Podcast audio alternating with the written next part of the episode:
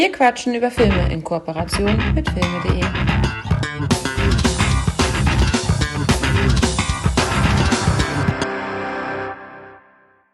Ho, ho, ho! Mein Name ist Niki Kraus. Schön, dass ihr wieder eingeschaltet habt zu Wir quatschen über Filme. Heute kleines Weihnachtsspezial. Dabei äh, besprechen Haken und ich zwei Filme im Vorfeld. Und zwar einmal Nightmare Before Christmas, also zwei typische Weihnachtsfilme. Und als zweites Kevin allein zu Haus. Und anschließend, das haben wir separat aufgenommen, äh, besprechen wir mit Max von Max. The, Max, Entschuldigung, von The Critic, The Fan and The Movie. Äh, Eyes Wide Shut von Stanley Kubrick. Ja. Hallo Hakan. Hi Mike, ich wollte gerade schon intervenieren, wo ich dachte, wie, nur zwei Filme, wir besprechen noch mal drei Filme. Aber ja, wir haben natürlich den dritten Film erstmalig mit einem Gast. Also, dass wir einen Film nur haben und nicht den Gast in der ganzen Folge. Aber ich kann euch eine Sache verraten, so als kleinen Teaser. Es hat einen Grund, warum er nur bei einem Film dabei war. Es wird auf jeden Fall episch. Kleines Foreshadowing. Und äh, wir müssen ein bisschen ähm, bisschen Gas geben, ne? Bisschen Liebe Grüße, Max, aber ja, müssen wir. so, von daher äh, starten wir direkt in den ersten Weihnachtsfilm, ähm, Nightmare Before Christmas. Da habe ich den Klappentext und ich hau den einfach mal hier rein. Mhm. Das spindeldürre Gerippe Jack Skellington ist der Star von Halloween Town, wo sich ein ganzes Bataillon von Geistern und Monstern das ganze Jahr über auf das nächste Halloween vorbereitet. Aber Jack ist nicht glücklich. Bei einem Spaziergang entdeckt er zufällig den Weg in die Weihnachtsstadt, wo alles bunt und froh ist. Jack beschließt, den Weihnachtsmann zu entführen und dessen Platz einzunehmen und selbst die Kinder dieser Welt zu bescheren. Nur seine Freundin Sally ahnt das bevorstehende Desaster. Ja. Mhm. Umfasst den Film eigentlich ganz gut, finde ich jetzt. Äh, mhm verrät jetzt nicht so viel, aber der Film geht auch nur rund 76 Minuten, habe ich mir jetzt hier aufgeschrieben. Also der ist schon recht kurz. Mhm. 1993 Stop-Motion-Animation. Also kein Zeichentrickfilm an sich, sondern äh, was war denn das? Knetmasse? Ja, Stop-Motion, ja, also genau. Deswegen war er wahrscheinlich auch so kurz, weil du ja bei Stop-Motion, ich glaube, für eine Sekunde äh, Film brauchen sie irgendwie zwölf Bewegungen. Das ist natürlich schon äh, nicht so wenig. Also es ist schon sehr aufwendig, das Ganze so zu gestalten. Ja. Ich habe den das erste Mal gesehen. Also das ist jetzt für ja, mich auch. Es war einfach mal wirklich so ein, so ein Sprung ins kalte Wasser. Es gibt ja, wir haben ja eine Tasse von Cinema Volante, hier ein bisschen Schleichwerbung, mhm. haben wir bekommen. Da stehen ja diverse Weihnachtsfilme drauf. Ich glaube, der steht mhm. da auch mit drauf. Und der wird er ist auch sehr beliebt. Ich meine, der hat eine 8,0 in der IMDb und ist auch bei vielen heiß, mhm. heiß geliebt. Ich kenne auch Leute, die haben Tattoos von, von denen, ja? äh, also verewigt und so, ne? Also, das, das ist schon. Persönlich kennst du Leute? Ja, ja. ja, also das Ding ist schon der Shit für viele. Also, ja.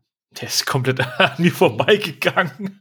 Deswegen wollte ich ihn unbedingt mal gucken, weil ich, ich habe halt schon seit vielen Jahren, ähm, schwingt das immer so mit, hat mich aber auch nie interessiert. Ähm, ähnlich wie Ice White Shut, den wir ja nachher noch besprechen. Das ist auch so ein Ding, den es schon immer in Anführungsstrichen gab. Ähm, aber damals halt äh, nicht auf Interesse gestoßen ist, äh, meinerseits. Und äh, hier muss man ja sagen, wir haben hier wirklich ein klassisches Musical. Also hier wird ja deutlich mehr gesungen als auch ähm, gesprochen. Ähm, ich habe den ja. Max, meinen Sohn, gesehen. Also auch um, äh, um auch mal wirklich so ein so, so Kind, äh, auch so ein Kind äh, da, also jemanden, für dessen Alter das ja primär gemacht wurde, entsprechend zu haben, wobei das ja so, denke denk ich mal, auch so als nicht, ich will nicht sagen Anti-Weihnachtsfilm, aber so ein bisschen eine andere Art von Weihnachtsfilm sein wollte oder, und sollte. Ähm, fälschlicherweise dachte ich ja auch, dass es ein Tim Burton-Film ist. Jein, Tim Burton hat das Drehbuch geschrieben, Tim Burton war Produzent. Ähm, Tim Burton hat aber nicht die Regie geführt, auch wenn der Film als Tim Burton's Night Movie for Christmas ja auch beworben wird ähm, ist diesen Film, der ähm, äh, directed wurde, Regie äh, Henry Selick. Da gibt's ja heute noch Streitereien, ähm, weil er auch sagt, ja, ähm, das ist mein Film und Burton sagt halt, nee, ist meiner. Aber der war halt mit, mit, äh, mit Okay. äh, anderen Dreh Dreharbeiten auch so, so beschäftigt. Der wollte Regie führen, konnte es aber nicht. Ja, Auf gut, dann, Batman, Batman Returns sogar, glaube ich. ja, dann muss er ihn halt abgeben, Thema durch. Ich meine, der Film kam 93 raus. Mhm. Das ist ja wirklich so viele Jahre jetzt an uns vorbeigegangen ist. Ja, absolut, absolut. Äh, keine Ahnung, ob der zu Weihnachten gezeigt wird, aber müsste ja eigentlich. Und ja, wie du schon sagtest, das ist, äh, also große Teile des Films wird gesungen und da war ich erstmal überrascht. Also ich hatte da jetzt keine, keine Erwartungshaltung, aber das ist dann erstmal so, hm, okay, jetzt wird hier direkt nach wenigen Sekunden, Minuten fängt der erste längere Song an und, und äh, Mhm. Das ist dann, also, ich meine, der, der Grundplot wurde ja hier äh, einmal äh, umrissen im Klappentext. Mehr passierte auch nicht. Das ist grundsolide, ne, mit dem typischen Ende, was man dann, dann hat. Ähm, von daher ist es natürlich erstmal so, ja, okay, erstmal. Bei Musik ist immer die Gefahr, dass einem die Musik nicht gefällt. Und den ersten Song fand ich okay. Was mir aber sehr gut gefallen hat, waren die drei Kids, die dann über die äh, Ergreifung von Niki Graus gesungen haben. Der hat mir zum Beispiel sehr, sehr gut gefallen. Und so gibt's dann halt immer so Auf und Abs bei den Songs. Mhm. Ähm, ja. Ja, es ist halt schwierig. Ja, ich, ich hab, ich hab's äh, geahnt, dass das äh, beides nicht unser Cup of Tea ist. Also ich habe auch äh, während des Guckens auch gedacht, okay, ich glaube, der wird auch nicht so Michis äh, äh, Herz erwärmen. Und ähm, bei mir ist er halt auch nicht angekommen, muss ich sagen. Also ich weiß nicht, ob, ob man den nicht hätte doch lieber im Original gucken sollen, um die Originalsongs zu bekommen, ähm, weil das ja schon, ähm, die Songs ja schon auf, auf Deutsch synchronisiert waren. Ja, aber Ähm, ich fand, also ich habe jetzt das Original nicht gehört, aber ich fand das jetzt äh, gut übersetzt. Also ich habe schon, ich konnte dem Mainplot dadurch folgen und ich fand jetzt auch die, ähm, also klar sagen die nicht Santa Claus oder beziehungsweise Sandy Claus, sagen sie, glaube ich, äh, im, im Original, sondern machen daraus Niki Graus vom Nikolaus hergeleitet. Obwohl es ja dann zu Weihnachten spielt, aber da drücke ich ein Auge zu und denke mir so, ja, aber das ist schon so gut, recht gut umgesetzt. Ja, du hast ja mit Sally, ähm, die im Original von Catherine O'Hara gespielt wird, die äh, oder gesprochen wird, die Mutter aus Kevin allein zu Hause, ähm, die wir gleich haben, ähm, in Kürze haben. Ähm, in Deutschen war das ja Nina Hagen, die ja mal eine normale Stimme gemacht hat und eben nicht so komisch auch ihre Singstimme Mhm. komisch verstellt hat oder auch ihre Sprechstimme, sondern da ja auch normal gesungen hat. Und ähm, das hat mir aber auch gut gefallen. Also ihre normale Gesangsstimme hat mir echt gut gefallen. Was ich witzig fand, ist ja, ähm, Jack Sellington wird ja von Chris Sarandon gesprochen. Den kenne ich, äh, ja, Fright Night oder, oder äh, bei Star Trek Deep Space Nine hat er auch mal eine größere ähm, wiederkehrende Rolle gehabt. Ähm, und den haben sie nur genommen, weil er der Singstimme von Danny Elfman ähnlich war. Weil Danny Elfman, der auch äh, bei Tim Burton immer gerne die Musik macht und auch hier die Musik gemacht hat, äh, ist die Singstimme von Jack Skellington. Ah, okay. Und äh, ja, das äh, fand ich auch ganz interessant. Aber ja, also der Film kam nicht so ganz bei mir an. Also ich äh, finde es ja immer faszinierend, weil Filme ja natürlich ähm, andere jeweils die Leute immer anders ansprechen. Der hat einen Metascore von 82, 8,0, wie gesagt, bei der IMDb. Und Max fand ihn nicht gut. Und ich, ich fand ihn jetzt, ja, also, ne, ein, also jemand, für den das gemacht wurde, also er, er kennt ja meine Wer oder unsere Wertungsskala 1 bis 10. Er meinte, ja, äh, kann man noch Minuspunkte geben? Ich so, Maxi, so schlecht war er doch gar nicht. äh, wenn du ihn richtig schlecht findest, kannst du ihm ja null Punkte geben. Und dann überlegte er so und sagte so, ah, weiß ich nicht. Und so, ich so, ja, ich, ich, also ich will ihn jetzt nicht komplett abstrafen. Ich finde ihn jetzt nicht schlecht. Aber du hattest es äh, eingangs gesagt, da ist nicht viel hängen geblieben, ähm, also bevor wir jetzt aufgenommen hatten. Hm. Und ich konnte, ich kann dir da nur beipflichten. Ich wollte da noch nichts sagen, weil ich das jetzt noch nicht hier vorstellungen wollte. Aber ja, ich, ich kann dir zwar wiedergeben, was da passiert ist, aber es war jetzt für mich nicht so viel, ähm, ja, sagen wir Fleisch am Knochen, was ich später nochmal wiederholen werde, ähm, Film, ähm, dass, dass ich sage, dass dass das mir jetzt äh, soweit zugesagt hat und dass ich auch großartig mit dir jetzt über diesen Film sprechen kann und auch sprechen möchte, weil ja, also ich überlege gerade, ob ich meine Wertung doch noch mal runterschrauben muss, weil ja, also ich weiß nicht. Ja, ich Das, konnte das nicht so könnte viel- helfen, damit ich aufhole. nee, aber, also, der Film kommt jetzt recht schlecht weg, aber äh, es ist jetzt kein schlechter Film. Ich glaube, er hat einfach unseren Geschmack nicht getroffen. Also, was, Ja. was ich gut fand, ist, äh, die Charaktere waren wirklich toll ausgearbeitet. Du hattest wirklich da sehr, sehr schöne unterschiedliche Charaktere. Auch die Sally, die du eben äh, schon angesprochen hast, die fand ich äh, wirklich gut. Also auch, auch ähm, also wie sie in Szene gesetzt ist. Äh, auch den, den Major, also diesen Bürgermeister mit seinem Doppelgesicht und so weiter. Also die war, der, der Film hat sehr, sehr viele tolle Ideen, auch wenn ähm, auch einiges von Beetlejuice sieht man so wieder, auch so diese, so diese Wesen. Es ist ne? der typische Tim Burton-Stil. Ja, ja. Genau, und auch wenn äh, Jack nachher im Weihnachtsdorf da äh, ein bisschen ähm, stalkt oder äh, wirklich liebevoll gemacht, äh, tolle Songs, aber ich glaube, wenn man, also wenn einem die, die Songs dann äh, gefallen, dann ist das was. Das ist schön kurzweilig. Ja, aber es ist halt, äh, ich kam da auch nicht, nicht rein. Nee. Und ist auch kein Weihnachtsfilm, den ich jetzt so regelmäßig zu Weihnachten gucken muss. Also es ist faktisch definitiv ein Weihnachtsfilm, auch wenn er so ein bisschen natürlich dann mit den Konventionen spielt und eher so für die, sagen wir mal, Mhm. Metal-Fraktion auch viel äh, da ist äh, zur Weihnachts, äh, als Weihnachtsfilm, wo ich auch weiß, dass die, die dass, dass äh, so eine Leute äh, auch sehr schätzen, äh, diesen Film. Aber ich bin, ich tue mich echt gerade schwer, wie ich ihn bewerten soll, ehrlicherweise. mit einer Zahl am besten. Ja, also danke. Ich kann nämlich auch nicht viel mehr über also den Film sagen, also wirklich nicht. Tut mir leid äh, für alle, die jetzt denken, okay, äh, ich habe hier einen Filmpodcast, wieso äh, erzählen die hier jetzt nicht so viel über über Nightmare Before Christmas? Also du hast es ja gerade gesagt, für, für Fans, die das mögen, diese Mu- Musical-Art mögen, die vielleicht auch Stop Motion toll finden, ist das ein ist das, ist das eine Empfehlung? Also, wie gesagt, ich kam nicht rein, mein Sohn fand ihn auch nicht doll. Ähm, ich hatte, ich hatte eigentlich äh, dem eine 6 gegeben, aber ich glaube, ich muss ihm eine 5,5 geben. Ich gebe dem eine 5,5. Ja, aber fünf, ja, es ist halt. Ich, ich gebe den, ich gebe dir nur volle Punkte. Bei mir sind es dann die sechs Punkte. Äh, aber das ist, also der kommt einfach bei uns schlecht weg. Das äh, tut mir halt auch leid. Ähm, das war einfach wirklich so ein Griff in die, in die Wunderbox. Mal gucken, was für einen Ja, Film wir ja, rausziehen. Nightmare ja. Before Christmas. Äh, deswegen, äh, also ich würde schon empfehlen, sich den mal anzugucken. Zur Not kann man den auch nebenbei laufen lassen, weil es wird viel gesungen. Man verpasst dann, man hat dann, wenn einem die Songs gefallen, ist das was. Ansonsten, äh, die Story ist, wie gesagt, das ist jetzt nichts äh, hochdramatisches, hochdramatisches. Es ist ein Kinderfilm. Ich glaube, ab, ab null? Ist ab null oder ab sechs? Ich glaube ab 6, bin mir nicht sicher. Schauen wir mal kurz. Ab sechs. Ich habe mich auch gewundert, Kevin allein zu Hause ist irgendwie ab 12, aber da gibt's ja auch ein paar Was? Sachen, wo es passt eigentlich. Den Ich weiß nicht, ob sie den jetzt runtergeratet haben, aber als ich bei Amazon geguckt habe, äh, war da ein, 12er, äh, ein grüner 12er Flatschen. Ich dachte, okay, grüner. Ja, okay, das kann ich bestätigen. Nee, also von daher, ähm, ja, also der Film ist schon detailverliebt, aber leider nicht unser Geschmack. Schade. Schade. Aber bei Tim Burton ist das Risiko natürlich da. Also, ich sag mal so, wenn man andere Tim Burton-Filme kennt und die begeistert äh, guckt, dann ist das was. Wenn nicht, dann. Also, es macht wahrscheinlich Sinn, sich vorher mal so vorzutasten mit. Hat, Edward mit den Scherenhänden hat er, glaube ich, auch gemacht, ne? Ja.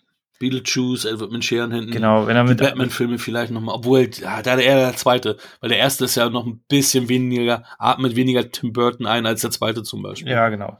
Was ich noch mal kurz erwähnen will, äh, Henry Selick ähm, hat Regie auch bei Coraline geführt. Ah, der einen okay. ähnlichen Vibe hat. Der hat mir aber gut gefallen. Da ist er auch, ich kann mich jetzt, ich habe den einmal gesehen, ich, ist da Gesang vielleicht ein Ich hab den bisschen, nicht gesehen. Ich hab den- aber der ist, der hat halt mehr Story. Der hat mir ganz gut gefallen. Ähm,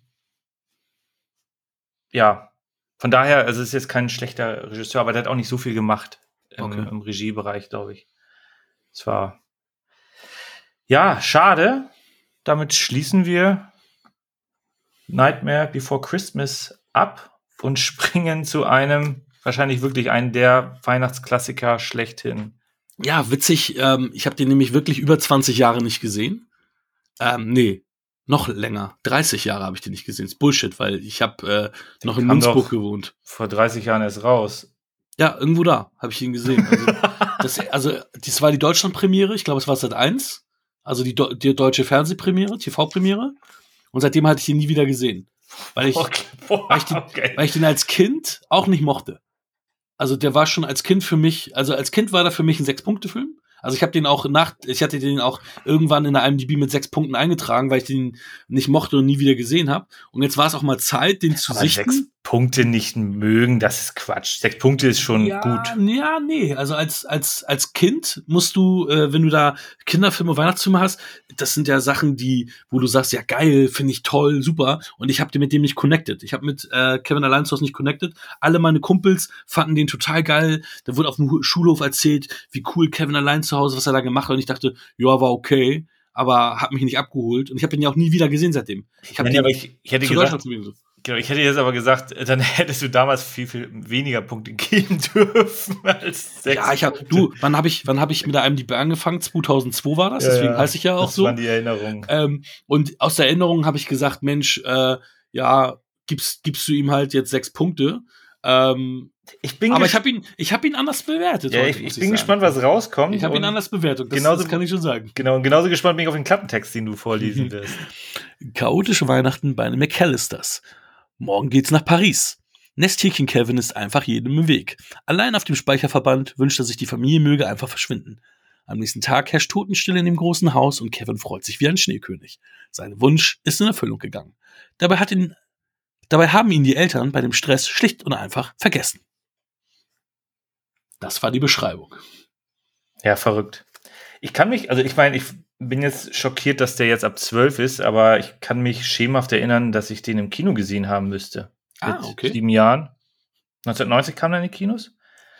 Also ich weiß noch, dass der in den Kinos, also dass, dass der in Deutschland kontrovers aufgenommen wurde. So. Ähm, weil, weil. Nicht von mir. nee, nee, nee, ich, ich meine äh, kontrovers wegen der Gewalt.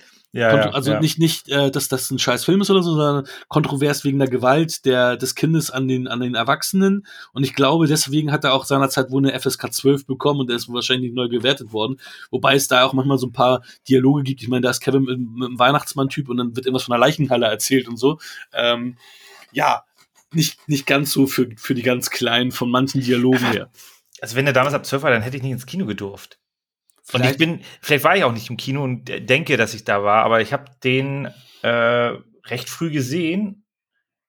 Vielleicht hast du ihn auch bei der deutschen Premiere gesehen im, im, im Fernsehen. Ja, es kann ich mein, sein. Weil ich, ich lass mich lügen, ich muss elf, zwölf gewesen sein, ich weiß nicht, aber damals hat es ja drei Jahre gedauert, bis die Filme eigentlich ins Kino kamen, äh, vom Kino ins Fernsehen kamen, ne? Und das von 1990. Ja, aber ich, ich habe da noch, ich habe da noch, also wir haben noch mit meinem Vater zusammen gewohnt. Es muss vor 93 gewesen sein. Das muss 92 ja, das gewesen sein. Ja, gut. Lass, ja, gut. lass uns elf oder lass mich elf oder zwölf gewesen sein. Vielleicht war ich in dem Fall aber auch dann für Kevin schon zu alt. Weil ähm, der ja natürlich da in dem Fall acht Jahre alt sein soll, acht Jahre alt ist. Und äh, da, da ähm, ist natürlich diese, diese Spanne mit ich identifiziere mich mit dem Kind oder ich bin schon erwachsen und guck das differenziert natürlich dann halt auch da sowas ist, dass du denn da mit dem entweder mit dem Protagonisten mitfieberst, weil du sagst, ey, ist in meinem Alter, oder du sagst, es ist ein kleiner Junge, da, da fieber ich nicht so mit. Ja, Macaulay Culkin, äh, kann ich jetzt im Nachgang sagen, war ja echt ein süßer kleiner Junge da. Also das habe ich damals natürlich nicht so wahrgenommen. Da war das so, ja, der Typ irgendwie. Ähm, John Hughes hat geschrieben, Chris Columbus hat Regie geführt. Das hatten wir ja bei, bei Gremlins, ach, die Gremlins war gar nicht in unserer Show, das war ja beim Adventsspeziell, äh, wo es darum ging, dass Chris Columbus das Drehbuch bei Gremlins geschrieben hatte. Ähm, ja, wir haben Joe Pesci und Daniel Stern als die Bösewichte. Ähm, wie gesagt, äh, nee, nicht wie gesagt, sondern wie ich später noch sagen werde, Joe Pesci hat vorher Goodfellas und dann erst äh, entsprechend hier unseren ähm, Kevin allein zu Hause gedreht. Das war auch die ganz große Zeit von Joe Pesci. Lethal Weapon kam, glaube ich, mhm. davor sogar noch, ne? Oder? Ja, ja, der, also, der, den zweiten, genau, ja. Und äh, Godfellas, dann den Oscar, Kevin allein zu Hause. Raging Bull war ja noch früher, ne? Das war ja, ja aber in den 80er, ne? Ja, genau. Ähm, das war natürlich mehr De Niro getragen, aber da war er auch schon, dabei hat auch, glaube ich, ja, Aber er hat ja gerade frisch, frisch, äh, frisch gebackener Oscar-Preisträger nach dem, nach dem äh, Film hier, ne? Äh, vor dem Film hier, meine ich. Ja, genau, genau, genau. Mhm. Ganz emotional, war da auf der Bühne, hat den Oscar genommen. Vielen Dank und dann ist er gegangen, irgendwie sowas. Also man kann es bei YouTube nachsehen, das war wirklich sehr, sehr emotionslos, was er da gemacht hat. Okay. Ähm, hatte ich mir mal angeguckt. Ich weiß mhm. auch gar nicht, wieso, also ich finde auch, da, zu Joe Pesci, für Casino hätte ich ihn den Oscar lieber gegeben als für Godfellas. Aber für Godfellas hat er ihn bekommen und der war halt fünf Jahre vor Casino. Deswegen gab es wahrscheinlich dann nicht für Casino den nochmalen Oscar. Nicht so als wie bei eine ähnlich angelegte Rolle ist, meinst du? Ja, genau. Nicht so wie bei Christoph Walz, wo einfach Back-to-Back. Oh, Naja. für die gleiche Rolle, den gleichen Unterfall. Aber Ja. so what, wir beschweren uns nicht. Ähm, aber klar, großer Star. Mit Oscar-Preisträgern kann man sowieso so solche Filme bewerben. Aber ich glaube, der Film war auch einfach durch Macaulay Culkin dann ein Riesenhit, äh, der kleine süße Junge. Und die Leute sind in die Kinos gerannt wie verrückt. Das Ja, aber mega Überraschungserfolg. ja, Also auch Daniel Stern und äh, Joe Pesci haben beide gesagt, die sind nicht davon ausgegangen, dass das Ding ein Hit wird und haben dann sich selber immer mit ihren Overacting-Geschichten da überboten ähm, und haben auch beide gedacht, das Ding wird wird wird wird kein Hit und das ist, ist einer der größten Hits, also ein Mega-Hit geworden. Ich meine, Macaulay Culkin hat ja seine seine sagen wir mal seine halbe Kindheit äh, dann auch äh, mit von von einem Film zum nächsten getragen. Der ist ja dadurch wirklich zum Mega-Kinderstar geworden. Ähm, und ich meine, so eine Kinderstars hatten wir da schon lange nicht mehr in Hollywood, ne? Dass die, so wie er dann da so eingeschlagen sind und so viel Kohle vor allem gekriegt haben. Der hat ja richtig Asche gemacht in der Zeit. Ja, er hat auch, also ich fand jetzt auch sein Schauspiel dafür, dass er so jung war, fand ich recht gut, recht souverän. Absolut. Also es war jetzt, äh, also du hattest das, du hattest es schon erwähnt, es ist wirklich ein Film für Kinder, also beziehungsweise die Zielgruppe ist ganz klar Kinder, die sich mit ihm identifizieren. So, uh, ich muss Koffer packen, verdammt, das habe ich ja noch nie gemacht. Ne? Kann man sich mit sieben Jahren wahrscheinlich schon gut vorstellen. Heute, ja, lächelst du das weg. Hm. Und ähm, ja, aber es ist das, was er da danach macht, also er ist wirklich recht souverän. Also solche Dialoge zu sprechen, äh, irgendwie so an der Kasse, so, ja, was denken Sie denn? Ich bin acht Jahre alt. Natürlich Mhm. bin ich nicht alleine hier. Das musst du dann auch erstmal bringen. Auf jeden Fall. Also Chapeau. Danach ist er. Aber gut, aber hat, er hat die Welle getragen, hat dann aber leider so ein bisschen, ähm, ist er ja leider dann ein bisschen abgestürzt, was das angeht. Ja, ist ja, wenn du in den, den jungen Jahren Erfolg hast, sehe Drew Barrymore, ähm, ist da, das ist, ist, die Linie ist da ganz dünn, ne? Ja, ist der Druck wahrscheinlich auch zu groß.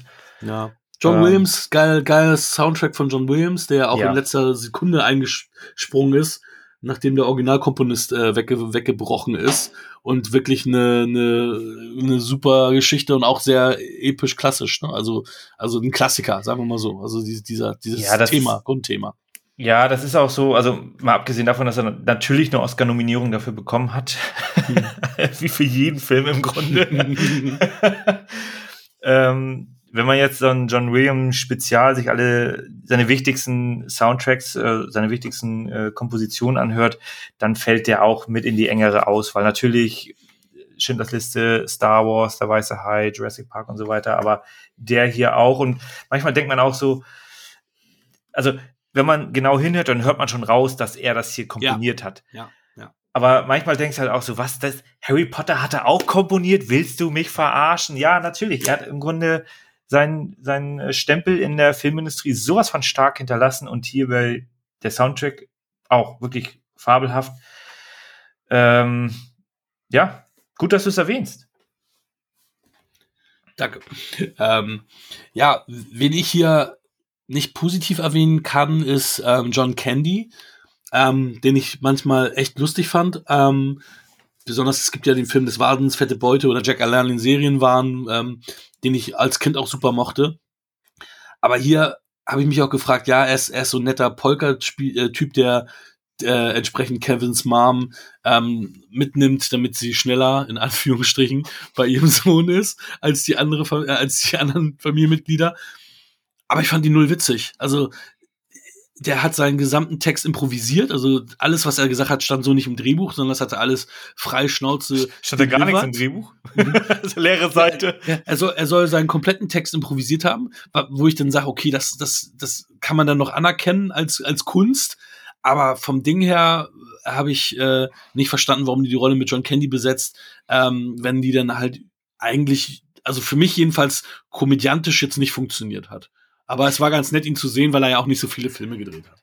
Ja, genau, leider viel zu früh verstorben. Ja. Ähm, ich weiß auch gar nicht, ob das der Tonalität jetzt da äh, zu Schulden kommt, weil der Film, das ist ein Kinderfilm, das ist Komödie, du hast aber, wie du schon sagtest, nachher doch relativ harte Szenen, relativ, deswegen FSK 12. Gleichzeitig machen sie, haben die so, so eine, so eine, also wenn du dein Kind zu Hause vergisst, das ist ganz alleine, ist sieben Jahre alt oder acht Jahre alt. An, an sich ist das ein Riesendrama, Familiendrama. natürlich sind die Eltern schockiert, äh, kann sicherlich jeder nachempfinden. Ähm, aber das passt überhaupt nicht in den Film rein. Also das wird so ein bisschen lustig dargestellt, aber gleichzeitig hast du da diese, diese dramatische Komponente und dann kommt ein John Candy, der in dieser dramatischen, also weil, weil äh, Catherine, also die Mutter, Catherine O'Hara, Kate, ist der Name, habe ich hier gerade, äh, die ist ja im Grunde eher, die ist ja wirklich panisch, also die ist ja wirklich unter Druck, ne? gibt Tickets, gibt ihre teure Uhr und was auch immer, Ehering, nur damit sie rechtzeitig, damit sie einen Flieger bekommen kann, damit sie einen anderen Flieger bekommt, um nach Hause zu kommen. Und dann kommt er mit seiner Polka-Truppe. Das passt irgendwie so nicht zusammen, meines Erachtens nach. Also vielleicht ist das auch so, dass da die, die Tonalität ein bisschen zu weit auseinander ist. Du meinst, es ist denn zu ernst im Vergleich dessen, wie, wie äh, die Szenen bei Kevin laufen? Oder? Ja, also ja, auch, auch sie ist recht ernst und er versucht die ganze Zeit da so heiter zu sein. und ich kaufe ihr das auch nur so bedingt ab. Also irgendwie klappt dieser in Anführungsstrichen Drama-Part für mich nicht ganz so sehr. Also ich, ich sehe da halt ich weiß nicht, ob die das vielleicht etwas anders hätten darstellen müssen, weil der Vater ist ja relativ äh, entspannt und dann sitzen die alle zu, äh, in Paris im Hotel und machen nichts. Vom großartigen John Hurt gespielt übrigens, den haben wir auch gleich erwähnt. Ja, John Hurt. Nicht Hurt, also nicht John, sondern Hurt. Nicht H-U-R-T, sondern H-E-A-L-D, genau. ja, genau. genau. Musste eh noch was Was? Das war John Hurt? Wie jetzt? das habe ich ganz anders gesehen. Der hat den Vater von Kirsten Dunst aber in Melancholia gespielt. Ah, okay. Also der andere John hört. Also der. Ja. oh Gott, oh Gott, oh Mann. Ey, weird, okay. Ja. Nee, aber äh, von daher, ähm, ja, weiß ich nicht. Ich meine, der Fokus des Films, du hast eine schöne Anfangssequenz mit der ganzen Familie, wo es mhm. drunter und drüber geht. Und dann ist der Fokus schon auf äh, ja so einer kleinen Heldengeschichte von Kevin, der wirklich zuerst äh, nicht mal einen Koffer packen kann und am Ende äh, sogar den Einkauf erledigt. Und und ähm, da merkt man schon, dass er, dass er da mit seiner Aufgabe, mit der Situation wächst. Äh, gleichzeitig, was dieses Familiendrama angeht, da muss ich auch sagen, Leute, wenn jemand bei der Polizei anruft, die Polizei nimmt hm. es erstmal nicht ernst, was ich schon mal ein bisschen lächerlich fand. Erstmal so, ja, ach, ist doch nur ihr Kind, dem passiert schon nichts, ist mir scheißegal, wir sind Freund und Helfer des, der Bürger, aber so what ich schieb die Dame erstmal ab, die spinnt doch nur, ne? ab ins Irrenhaus ungefähr. Dann wird sie wieder zurückgebracht zur Polizei, nachdem sie bei Familienseelsorge oder irgendeinem Quatsch gelandet ist. Und dann schickt die Polizei, damals war das anscheinend so, bei Stipp langsam war es ja auch so, dass nur ein Polizist mhm. hingefahren ist. Ein mhm. Polizist fährt zum Haus. Zum einen würde ich jetzt wahrscheinlich zwei Polizisten hinschicken, weil dann hat man, Auge, hat man noch einen zweiten Augenzeugen, weil die müssen ins Haus. Und sorry, das Haus war nicht abgeschlossen. Kevin allein, mhm. also äh, Kevin, Kevin allein, so. Kevin ist so oft ohne Schlüssel im Schlafanzug rausgegangen, hat die Tür offen stehen lassen oder ist zugegangen oder was auch immer. Mhm. Es war nie abgeschlossen. Der Polizist hätte reingehen können, kontrollieren können, ob das Kind da ist. Nein, wurde natürlich aufgrund des Storyplots so nicht gemacht. Ja, fällt dann leider auf. Negativ. Ja, wo, wobei ich aber auch finde, dass, äh, wenn wir nochmal zum Anfang zurückspringen, da echt eine derbe Sprache und ein derber Umgang herrschte, so, so untereinander. Also auch das, weißt du, der Onkel sagt, ja, du bist ein Idiot und alle pflichten dem noch bei, wo ich so denke, eigentlich müsste sagen, ey, du Pisser, hör auf, meinen Sohn zu, äh, zu beleidigen. Ja. Sonst, sonst wirst du nie wieder in dieses Haus kommen. Und, Kevin! Und ich so, äh, okay. Und dann auch, wie, wie, wie, wie die Mutter mit ihm spricht, als sie dann ihn auf, auf, auf, auf, auf den Dachboden schickt und so weiter, wo ich so dachte, ja, mit Mutter des Jahres wird sie jetzt erstmal nicht in der Hand, wie sie da mit ihrem Kind spricht und so. Und äh, ja, war alles ein bisschen strange. Und also derbe Umgang inszeniert. und auch derbe Sprache. Also es war alles so ein bisschen, ne?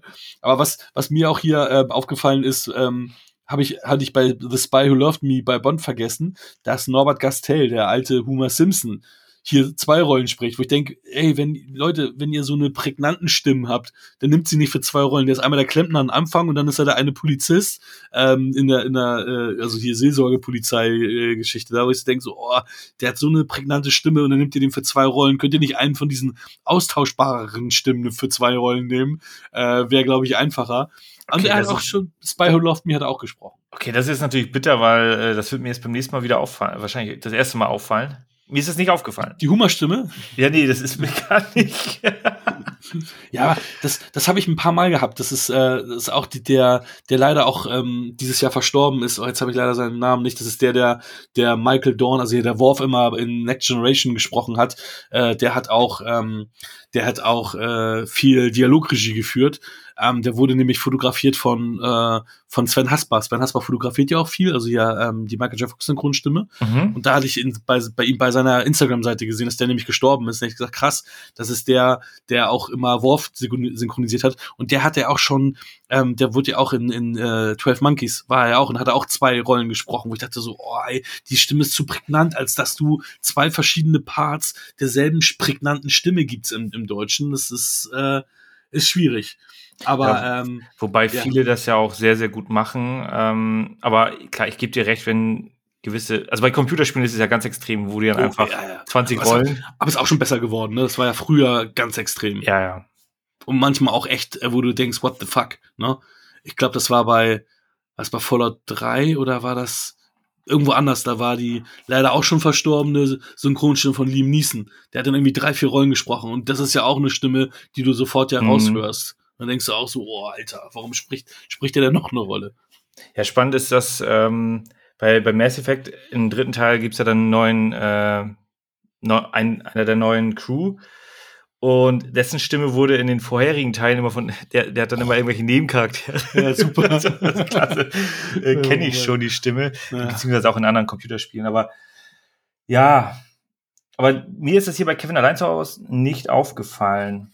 Ah, okay. Aber was krass ist, finde ich, ist der, der Part, ähm, wo Kevin den äh, Dieben Fallen stellt und die in Anführungsstrichen quält und so. oh, ja. Der ist gar nicht so hoch, wie ich das in Erinnerung hatte. Ich dachte, der halbe Film ist so, aber das ist ja nicht, das ist ja gar nicht so ein so großer Teil des Films. Das ist ja eher schon fast Finale, dass das alles passiert. das ist das Finale. Oder das ist, oder das ist ja, das Finale. Das ist Und ich habe ich hab das im, im, im, in, äh, in Erinnerung und auch so, was ich immer so wahrgenommen habe, dass so die Hälfte des Films eigentlich das dementsprechend ist. Ja, wahrscheinlich, weil man eigentlich da immer nur einschaltet. Vorher lässt man ihn so ein bisschen im Weihnachtsfernsehen laufen. Und wenn dann die, äh, die Farbtöpfe ins Gesicht geballert werden oder so, das ist super. Ja, aber, also nur mal dazu, er geht eine Stunde vorher, geht er nach Hause, malt ein Bild, wie er die Fallen aufstellt äh, und legt dann die ganzen Fallen aus. Innerhalb von einer Stunde, also meine ich so, oh, sehr, sehr produktiv für einen Achtjährigen, Hammer. ähm, ich hätte nicht mal das Bild so hinbekommen innerhalb von einer Stunde. Aber das Bild hat Macaulay Culkin wirklich gemalt. Aber wahrscheinlich hat er 30 Stunden dafür gebraucht. ja, ja, okay. äh, da, da muss man wirklich ein Auge zudrücken. Es ist eine Komödie und ähm, aber klasse inszeniert, also ja. Ich meine, der, der hat damals über 400 Millionen eingespielt, also mehr als 400 Millionen eingespielt weltweit. Ne? Also das war Mhm. mit einer der erfolgreichsten Comedies. Ne? Ich meine, ich weiß gar nicht, was der gekostet hat. Äh, nicht so viel, ne? 12 Millionen oder was hat er 18, gekostet? 18, habe ich äh, gelesen. Ja, ey, ist der Hammer. Also, das, das war natürlich ein Profit-Ding ohne Ende, ne? Also, das muss man sagen. Also, was ich ganz witzig gemacht fand, ist, äh, als Kevin ja in, in Bass äh, von seinem Bruder ins Zimmer geht, da hat er ja so ein Bild von der Freundin, das ist in so ein komisches, dick, dickes Mädchen und so. Das ist ein Junge gewesen, weil ähm, die haben nämlich gesagt, wenn die jetzt ein Mädchen nehmen, was so aussieht und die sich über sie lustig machen, wäre das halt Ah, scheiße. okay. Und deswegen haben sie einen Jungen verkleidet, dass da gar nicht so aufkommen kann, wir machen uns jetzt da über dieses Mädchen lustig, was da äh, fotografiert wurde, sondern es ist quasi ein Drag Your Boy, also Mhm. ein Junge in, in, Drag, der als Mädchen einfach nur verkleidet wurde. Ist eigentlich ganz Das war äh, eine Rolle für ihn. mitgemacht. Ja, ja, klar. Das ist der, das war der Sohn von einem von der Crew.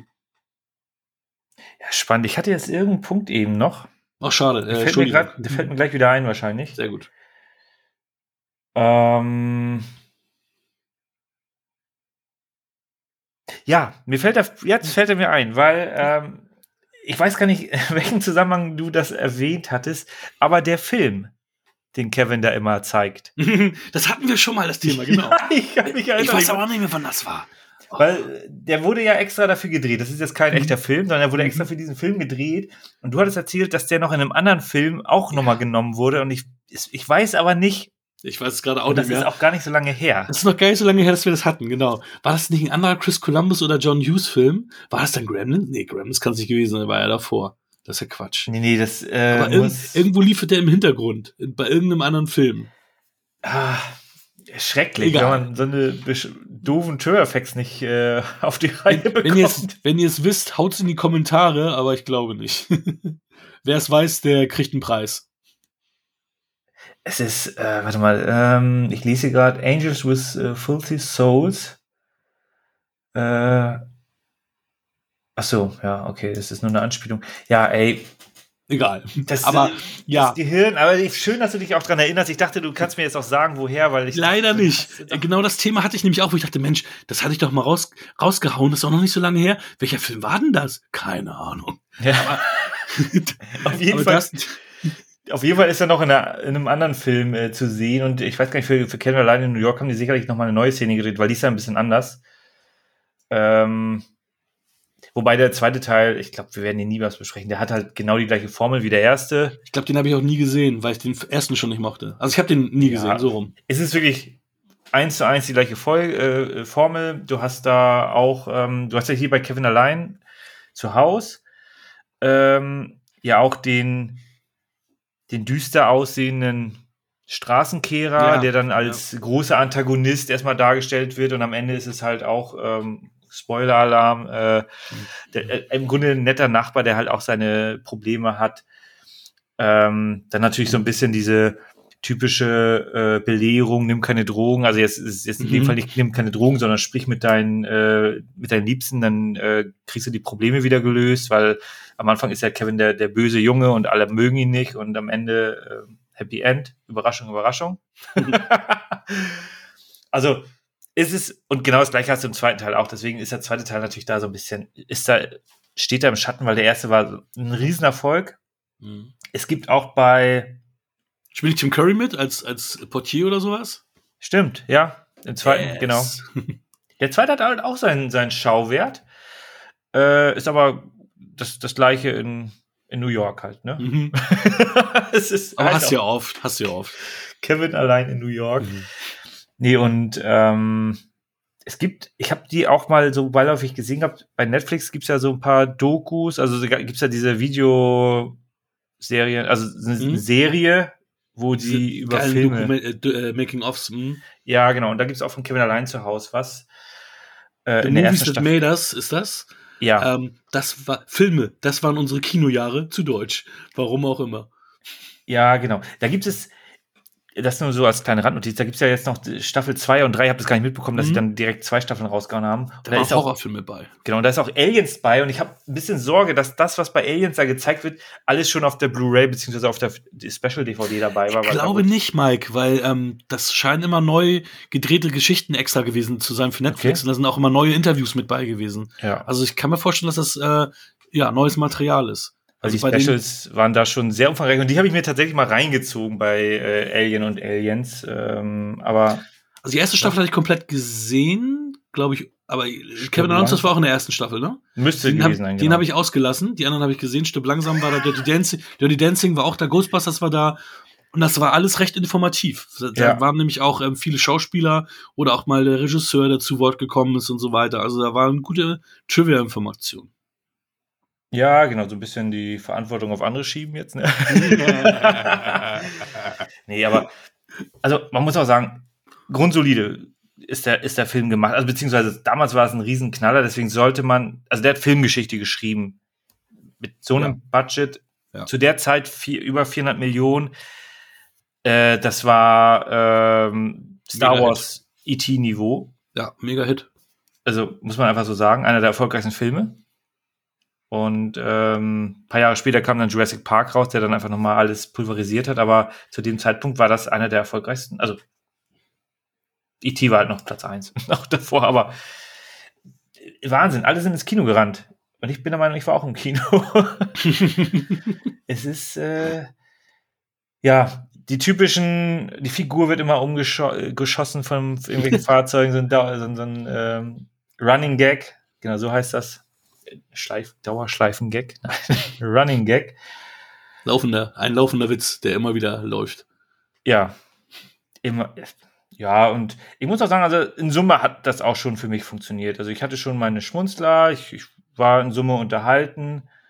Ähm, aber es ist natürlich jetzt nicht die große Storykost. Und wie gesagt, das mit, zum Beispiel das mit den Polizisten, wie ich bereits erwähnt habe, das sind so Plotholes, die können sie nicht schließen, ansonsten ist der Film zu Ende an der Stelle. Ähm, aber gleichzeitig hast du dann wieder Sequenzen, die dann auch in Erinnerung bleiben, wie zum Beispiel, wo er ähm, das, das war im ersten Teil, wo er auf der Schlittschuh, auf diesen, auf dem zugefrorenen Teich da durch die Gegend geschlittert ist, ne? Mhm. Ja, ich, nicht, Mhm. dass ich das mit dem zweiten Teil, wo er dann eine Zahnbürste klaut, Ja, versehentlich klaut und dann äh, weglaufen muss. Äh, das bleibt halt in Erinnerung. Oder bei dir nicht? Doch, also ich fand ihn jetzt, wie gesagt, auch besser. Ähm, ich habe jetzt nicht so viel gelacht wie Max, aber äh, äh, ich, ich konnte jetzt schon mehr mit diesem Film connecten, als ich ihn äh, als Kind gesehen habe. Also ich, ich kann verstehen, dass ihn viele, äh, viele sehr mögen und dass er viele auch äh, begleitet und die sich den immer wieder angucken. Ist jetzt kein Film, den ich mir jedes Weihnachten angucken müsste. Ähm, 9,5 Punkte gab's von Max. Sage ich nur. So wie das schon, Nein, nein, nein. genau. das schon von dir. Nein, nein. Ja, aber ich finde, also ich sag mal so, wenn er jetzt irgendwie äh, im linearen, im linearen Fernsehen läuft, man da durchseppt, im Grunde ist so das typische Weihnachtsprogramm Sat 1, 20.15 Uhr Kevin allein zu Hause, 22.15 Uhr stirb langsam. Mhm. So, diese Kombination, so Re Rechts-Links-Kombination, äh, ist nicht verkehrt. Wenn man da beim RTL Seppen 2, hängt. Chevy Chase, schöne Bescherung. Ja, ja, genau. Man kann das schon runterbeten, das TV-Programm. Mal gucken, was dieses Jahr passiert, also ob Ja. wir damit recht behalten oder nicht. Ja. Ähm, und wenn man da irgendwie beim Durchseppen, also wenn gerade irgendwie Werbung ist bei dem anderen Film, den man gerne guckt, dann kann man da reingucken und bleibt dann teilweise auch hängen und verpasst wieder den Rest von dem Film, den man eigentlich gucken will. das kann durchaus passieren. Äh, und da gehört er auch mit dazu. Ja. Von, in Summe, äh, ich muss jetzt auch wieder bewerten, ne? Fand ihn nett und der tut mir nicht weh. Also, muss ich sagen. So jetzt. Ja, genau. Also ich, ich lobe den Film jetzt relativ viel, aber es gibt für mich jetzt auch von meiner Seite jetzt auch nicht die Top-Bewertung, weil äh, er ist unterhaltsam, ich finde ihn okay. Ich gebe den sechs Punkte, also bisschen besser als Mittelmaß, gut. Mhm. Ist halt so auch dem, ist nicht mehr ganz so gut gealtert. Die Plotholes waren dann für mich ein bisschen zu groß an der einen oder anderen Stelle. Von mir gibt's noch 6,5 Punkte. Also, Oh. da bin ich ja so drüber. Das ist ja Wahnsinn. Ja, ich gebe ja keine halben. Ja, das stimmt. Von daher äh, sind wir da ähnlich. Ungefähr in, selben Gef in ähnlichen Gefilden unterwegs, sagen wir mal so. Wunderbar. Kurz und schmerzlos zwei Weihnachtsfilme, weil ähm, das, was Das jetzt kommt, episch. wird wirklich lang und episch. Deswegen mussten wir heute ein bisschen kürzer machen. Ähm, wir schneiden ja nicht, weil ansonsten hätten wir viel schneiden müssen. ja, ja. Den Rest, den, den äh, Monolog am Ende komplett. nee, äh, Spaß beiseite. Aber nichtsdestotrotz, ich hoffe, es hat euch trotzdem ein bisschen gefallen. Ähm, wir geloben Besserung, was jetzt nächstes Jahr Weihnachten angeht, was die Filmauswahl angeht. Das Ja. verspreche ich jetzt schon. Ja, wobei, es sind ja beides Klassiker. Die haben beide nur Ja. für uns jetzt nicht so ganz funktioniert. Wobei Kevin, wie gesagt, ein bisschen mehr. Ähm, Im Endeffekt sind das ja Liebhaberfilme. Also es sind ja jetzt keine Filme, ne? Also nur bei uns haben sie nicht gezündet. Aber hey Leute, Filme sind sub subjektiv und mögt uns trotzdem noch oder auch ihr nicht, gebt uns ein Like. Wir kommen zu unserem letzten Segment von Wir quatschen über Filme und wir haben eine Premiere. Wir haben nämlich erstmalig einen Gast für nur einen Film. Liegt es daran, dass dieser Film und dieser Gast so fantastisch sind, dass sie nur für diesen Film entsprechend gemeinsam für unser Mikro gezogen werden? Oder ist es so, dass wir diesen Gast einfach nur mit diesem einen Film abspeisen wollen? Findet selber raus. Ich begrüße ganz, ganz, ganz herzlich, denn ich war schon mehrfach bei ihm, Max von The Critic, The Fan and The Movie. Ja, hi, Hallöchen, sage ich ja gerne. Äh, das, das ist so ein Running Gag bei uns mal gewesen, weil ich habe mal Hallöchen gesagt und Maxi hat sich dann, mein Podcast-Partner, wer uns nicht kennt, hat, hat sich bepisst vor Lachen, weil so ein Hallöchen aus dem Nichts kam und ja. Ja, Hallöchen, wie geht's euch? Wie, wie waren die zwei Filme, die ihr gerade besprochen habt? Ja, kannst du nachhören. okay, okay, okay. Ja, okay. Ja, nee, verstehe ich, dass du es sagst, weil das wäre jetzt doppelt gemoppelt. Ja, Wie ist- Wie ist bei dir? wie, wie ich die zwei Filme fandet, die ihr besprochen habt. Fantastisch, fantastisch. Ich habe keine Ahnung, was es war, äh, stand bei der Aufnahme, aber fantastisch waren die bestimmt.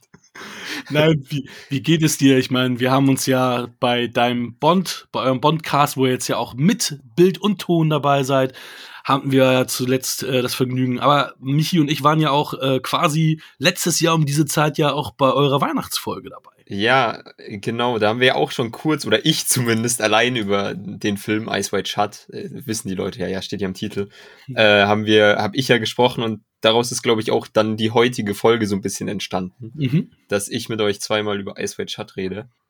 Wo, worauf ich mich jetzt ein Jahr gefreut habe, vor allem jetzt auch. Ich bin sehr gespannt. Ich bin, ich weiß echt jetzt auch nicht, wie ihr den Film aufgenommen habt. Ich habe extra ein bisschen bei Letterbox wollte ich schauen, was habt ihr gegeben, aber ihr habt da alles freigelassen. Ja, das machen wir jetzt nicht so. extra so. Das machen wir jetzt Ähm, extra so. Filme, die ja, gesprochen ja. werden, lassen wir frei, damit wir da auch alle, ähm, ja, sagen wir mal, vorteilsfrei äh, irgendwie, äh, vorurteilsfrei, nicht vorteilsfrei, beides, vorurteils- und vorteilsfrei reingehen. Und nicht so, ah, den fand mich ja gut, den fand mich ja scheiße zum Beispiel, sondern ich gehe dann halt häufig auch jungfräulich ran, außer wenn ich weiß, den hat er schon das 30. Mal gesehen. Ja, es so war- ist hier bei dem Film ein gutes Thema, würde ich sagen. Es, es war auf jeden Fall eine fantastische Idee von dir, Hakan. Die kam ja von dir, die Idee, keine Bewertung einzugeben, bevor wir aufgenommen haben. Absolut, ab, ab, ab und zu habe ich halt auch mal lichte Momente. Äh, Ähm, Oliver Lichte. Ähm, das kann jetzt nur Michi verstehen. ja, ich ähm, verstehe es nicht. ich ich habe mich gefragt, bin ich zu jung oder zu alt oder. Nee, äh, ist ein. Insider. Aber ich habe da mal eine ganz doofe Frage. Ne? Ich habe das, äh, wir waren ja letztes Jahr zu Gast bei dir, Ja. äh, bei euch. Ja. Ähm, da habe ich euch noch äh, in Ruhe gelassen. Aber es heißt doch The Good, The Bad and The Ugly. Mhm. Wieso heißt das nicht The Fan, The Critic and The Movie? Sondern The Critic, The Fan and The Movie. Was ist da los? Ich, ich weiß es nicht, ich weiß es nicht, aber ich, ich, ich, ich könnte es mir nicht anders wünschen. Ich habe gestern The Good, The Band and The Ugly nochmal geschaut. Ich schaue den ja einmal im Jahr. Ähm, und ich wollte, ich habe, und da habe ich aber halt gesehen, was ihr für Bewertungen gegeben habt. Und da muss ich einfach mal ein Hühnchen mit äh, Hakan rupfen. Weil-? Weil äh, Michi hatte einfach recht in dem Belang und du nicht. dass der Film ist halt einer der besten Filme aller Zeiten. Muss man halt einfach mal so sagen.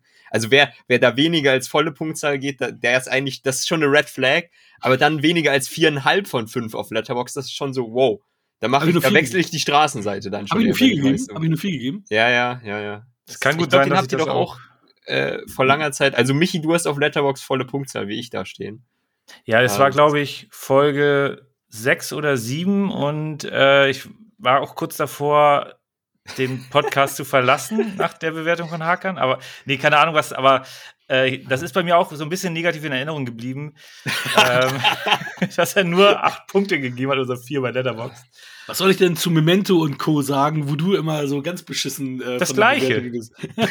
Ja, aber Memento, ich, also ich will ja jetzt nicht, dass es äh, heute am Ende hier heißt, das war die letzte Folge, wir quatschen über Filme, aber, aber ich, Memento finde ich ist so ein bisschen überschätzt. Also Memento gibt bei mir auch nicht mehr als 8 von 10 oder 4 von 5.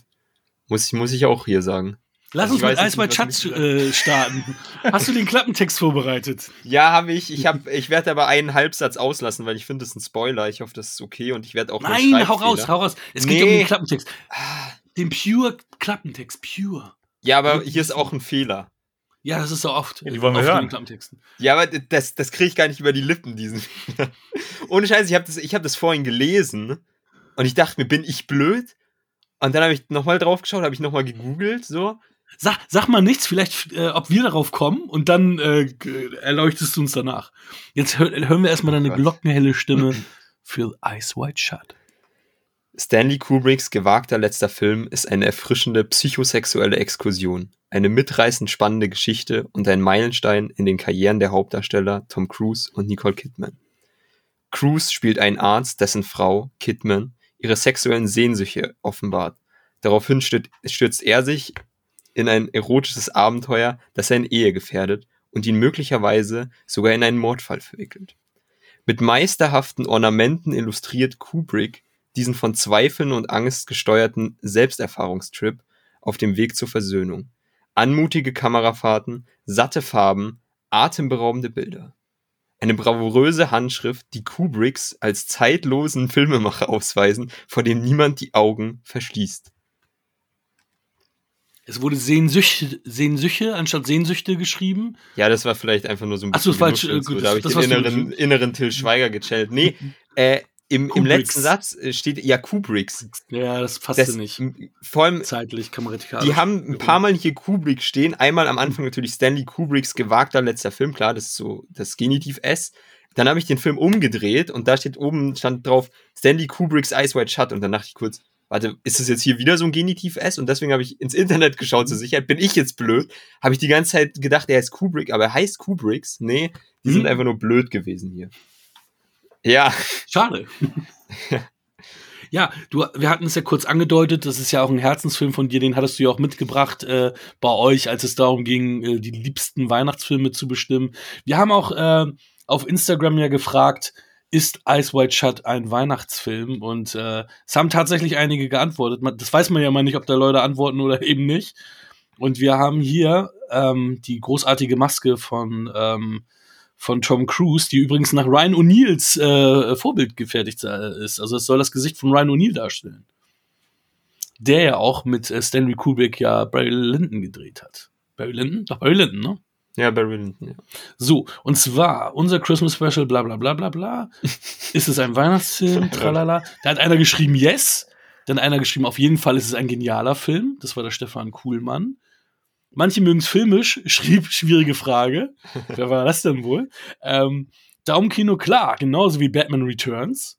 Und Critic Fan Movie, wer auch immer das ja, ist, ich war das natürlich. ja, hat ja klar geschrieben. Ah, wollen wir es jetzt schon lüften, Michi, ob wir den als Weihnachtsfilm sehen oder wollen wir das am Ende lüften, wie wir beide das sehen? Also, Also, oder jeweils Da, einer. da gibt's von- nichts zu lüften, Jungs. Also bei aller Liebe, das ist so, wie ich das sage. Ich finde es so witzig, weil, okay, dann fangen wir damit an. Ja, mach mal. Ich finde, es gibt Filme, Mhm. es gibt Weihnachtsfilme und es gibt Filme, die spielen an Weihnachten.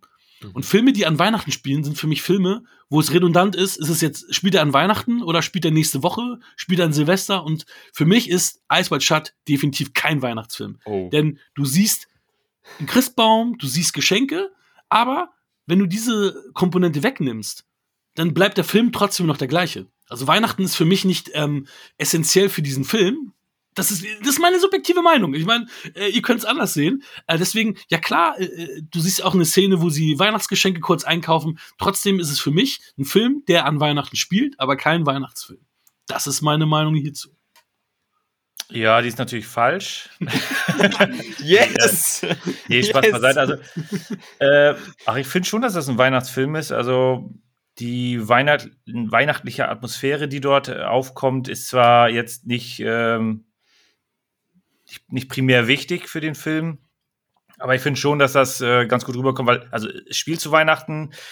Äh, die haben schon, oder er hat wahrscheinlich auch ein bisschen mit dem Weihnachtsstress zu tun, mit der Information, die er dann da erhält äh, der Stress, dunkle Jahreszeit, äh, das kann dann schon eher dazu führen, dass äh, solche Dinge dann passieren, die da gemacht werden und äh, steigert noch die Atmosphäre auch so ein bisschen, dass es halt alles ein bisschen kälter wirkt und ähm, drumherum die ganze Festtagsstimmung. Außerdem werden dann coole Mäntel getragen. Ja, ich liebe coole Witze. nee, und ich würde ich würd da direkt einfach ganz äh, knapp einwerfen, ist, ist Weihnachten äh, nicht so ein bisschen so das Fest der Liebe und Familie auch?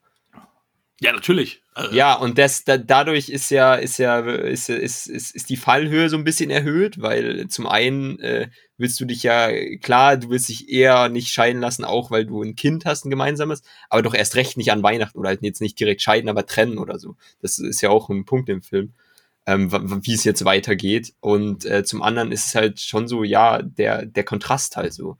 Eigentlich kommt ja die gesamte Familie zusammen und hier bricht diese Familie eher auseinander. Mhm. Das, das Ja, würde ich sagen.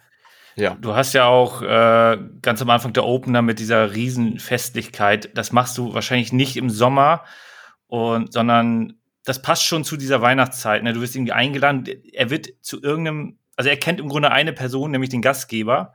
Kann auch eine Dinnerparty sein. Also, weißt du, also das, das meine ich damit. Ja, Das aber die ist atmosphärisch schon ganz anders angelegt. Und bei einer Dinnerparty im Sommer bist du vielleicht auch irgendwie anders drauf äh, als, als das, was die machen. Also er ist ja auch schon sehr offen für, für Gespräche mit jungen Damen.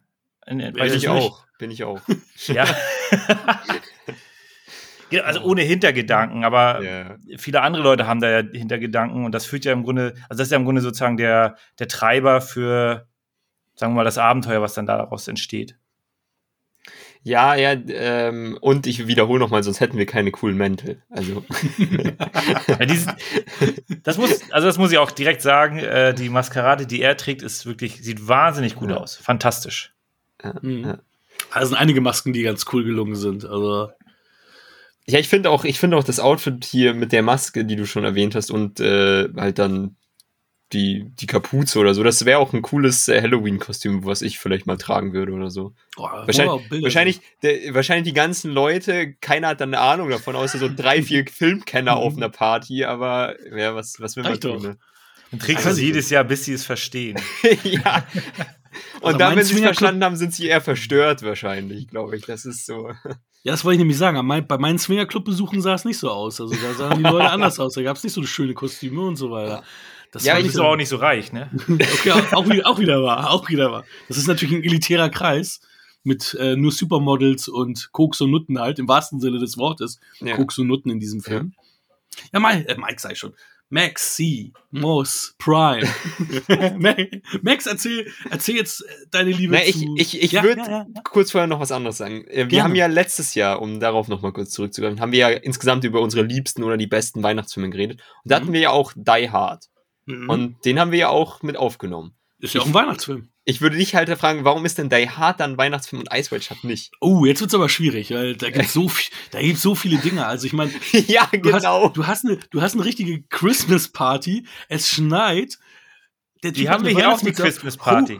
Ho, ho, ho, ich habe ich hab eine Machine Gun, aber es wird nicht explizit als Christmas Party ausgerichtet. Das sieht nicht so, äh, das könnte auch eine Dinnerparty sein, eine ganz normale. Dann hast du da auch Liebe. Die wollen sich Ja. zusammen wieder. Das, das ist eher das Thema hier äh, nicht so stark fokussiert wie bei Die Hard, dass man sagt, Mensch, die haben sich auseinanderentwickelt und wollen wieder zusammen am Fest der Liebe, haben festgestellt, dass sie sich so lieben. Die Hard ist das Das hast du hier aber Christmas-Movie. auch. Das, Das, hast ist du hier das auch. Christmas Movie hier. Und bei Die Hard hast du, äh, Die Hard könnte auch zu Silvester spielen. Du hast Feuerwerk Ja. ohne Ende. Oder zu Ostern. Böller. Das, das, Ach so, würde auch passen. Er versteckt sich da zu, zwischen. Zu Ostern sagt er, now I have a machine gun. Happy ja, oder er, die verstecken sich da ja auch so ein bisschen so im, im, in den Büros teilweise so. Und dann findet er halt so ein paar Ostereier. Das würde auch genauso passen. Ja, es könnte auch ein Sommerfest sein. Und, und, am, und am Ende sind sie alle, alle überrascht, dass er das überlebt hat, so als One-Man-Army und der ist, und man könnte sogar so biblische Allegorien auffahren mit, er ist wieder auferstanden, so ungefähr. Also ich, ich, Okay, ich das, würd dann ist Die Hard ein Ostermovie, hab ich überzeugt. Die Hard ist ein Osterfilm, okay. Ice White Shut ist, ist äh, äh, kein Christmas-Movie, ist ein Ah. Film, der an Weihnachten spielt. Ah, ja, und Die ja. Hard ist ein Osterfilm. Okay, ich bin überzeugt. wie kommt man hier raus schnell einfach? Es sind, es, es sind beides Weihnachtsfilme Ja. und auch Herr der Ringe ist ein Weihnachtsfilm. Das finde ich dann schon schwieriger, muss ich sagen. Das ist so. Ich meine, es gibt ja, das hatten wir, glaube ich, letztes Jahr auch kurz. So Harry Potter, Herr der Ringe, schaut man ja gern da, aber da, da, da bin ich dann auch ein richtiger Hakan innerlich. ja, Hakan guckt doch auch Herr der Ringe zu Weihnachten. ja, nee, ich meine so, aber ultra kritisch, was angeht, was ist, ich bin der Torwächter hier, wer ist ein, hier, hier kommen nur Weihnachtsfilme rein, Du hier kommst ja kommen Filme man rein, an die andere Tür kommen nur Filme, die an Weihnachten spielen. So, so, ja, egal. Lasst uns, lasst uns zurückkommen, wolltet ihr eh. Ich, Ja, erzähl, da gern erzähl mal zu ab. deiner aber- Liebe. Erzähl zu deiner Liebe. War, warum liebst du diesen Film? Ich meine, wir haben es noch nicht erwähnt, aber du bist ja Ich bin recht halb, jung. so, halb ja, so ja. alt wie ich. Du bist ja wirklich halb so alt. Und ähm, der Film ist ja ein Film, ähm, der kam zu der Zeit raus, wo ich 19, 20 war. Michi dann halt auch drei Jahre jünger entsprechend. Und mich hat er damals zum Beispiel gar nicht gecatcht. 99 kam der raus. Da war ich 18, 19 halt. Ähm, der hat mich halt nicht gecatcht, der hat mich nicht interessiert, weil ähm, klar, ich mochte Tom Cruise, ich mochte Nicole Kidman, ich wusste, man sieht Nicole Kidman nackt, aber das hat mich dann trotzdem nicht, äh, nicht äh, irgendwie gereizt, in diesen Film zu gehen, beziehungsweise auch diesen Film zu sehen. Es war aber auch so, dass seinerzeit die Kritiken in, in Deutschland vor, äh, zumindest nicht gut waren. Also ich kann Mhm. mich erinnern, ich habe damals ja immer die TV-Movie äh, in- und auswendig geblättert und da gab es einen durchschnittlichen Movie-Star damals, äh, als er in, ins Kino kam. Der war nicht, äh, der wurde durchwachsen aufgenommen seinerzeit. Äh, das weiß ich noch. Und deswegen hat er mich auch null interessiert.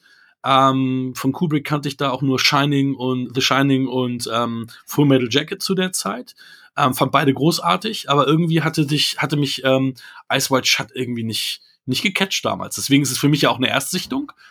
Und ähm, ja, wie kommst du in, in dem Alter jetzt, äh, ich meine, du hast ihn ja schon ein paar, ein paar Mal gesehen, das heißt, Ja. du hast ihn ja relativ Vier, fünf Mal jetzt mit heute. Wahnsinn, also hast ihn ja relativ früh gesehen, äh, äh, in deinem, ja, ich weiß nicht, wann hast du ihn das erste Mal gesehen? Wie alt warst du da? Ja, also ich bin mir gerade nicht ganz sicher, ob ich ihn jetzt, also ich habe ihn jetzt direkt, bevor wir angefangen haben, habe ich ihn nochmal geschaut, damit wirklich Cool. alles Sehr frisch, wow. pass, äh, passend äh, verfügbar ist in meinem Kopf. Äh, ich, ich meine dann halt vor vier Jahren, glaube ich, oder vor fünf, aber ich glaube eher, das war das vierte Mal, also äh, Wenn du- 2017 dann. ne? 15, 16 warst du dann? Wenn, wenn Also jedes ich Jahr bin, ich bin äh, 2000 geboren. Hui. Ich war dann 17. Ah, Oder als wenn es fünfte Mal ist, dann 16. Also ich, Mhm. ich bin noch zur Schule gegangen, tatsächlich. Fällt mir gerade auf, da muss es gewesen sein. Nee, ich, ich kenne aber auch niemanden, der irgendwie jetzt diesen Film so wirklich kennt. Ich, ich frage mich auch, kann ich den überhaupt jemandem empfehlen, so in meinem Freundeskreis, so Mhm. jedes Mal so.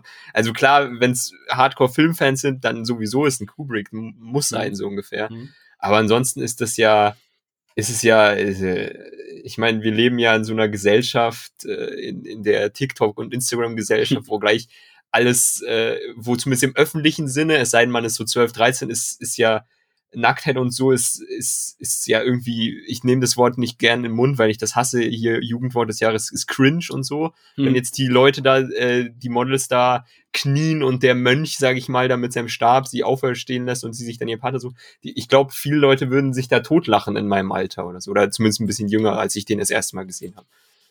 Und Mag sein. äh, Wir sind da schon so weit von weg, wir haben da gar keinen Bezug mehr zu. ja, nee, und auf der anderen Seite ist es aber ist ja auch so. die Generation, meine Generation, die mit Internetpornografie aufgewachsen ist, so. Ja, Es ja. ist so, es ist so äh, ganz weird, so. Es ist so, äh, es soll irgendwie, wir, wir kennen das eigentlich, weil wir jederzeit Zugriff drauf haben, aber eigentlich wollen wir es vielleicht nicht dann in einem anspruchsvollen Film sehen, so. Mhm. Irgendwie, ich, so, wirklich so, man kennt die Nacktheit nur, ja, aus der Pornografie oder wenn man eine Freundin hat, so ungefähr. Mhm.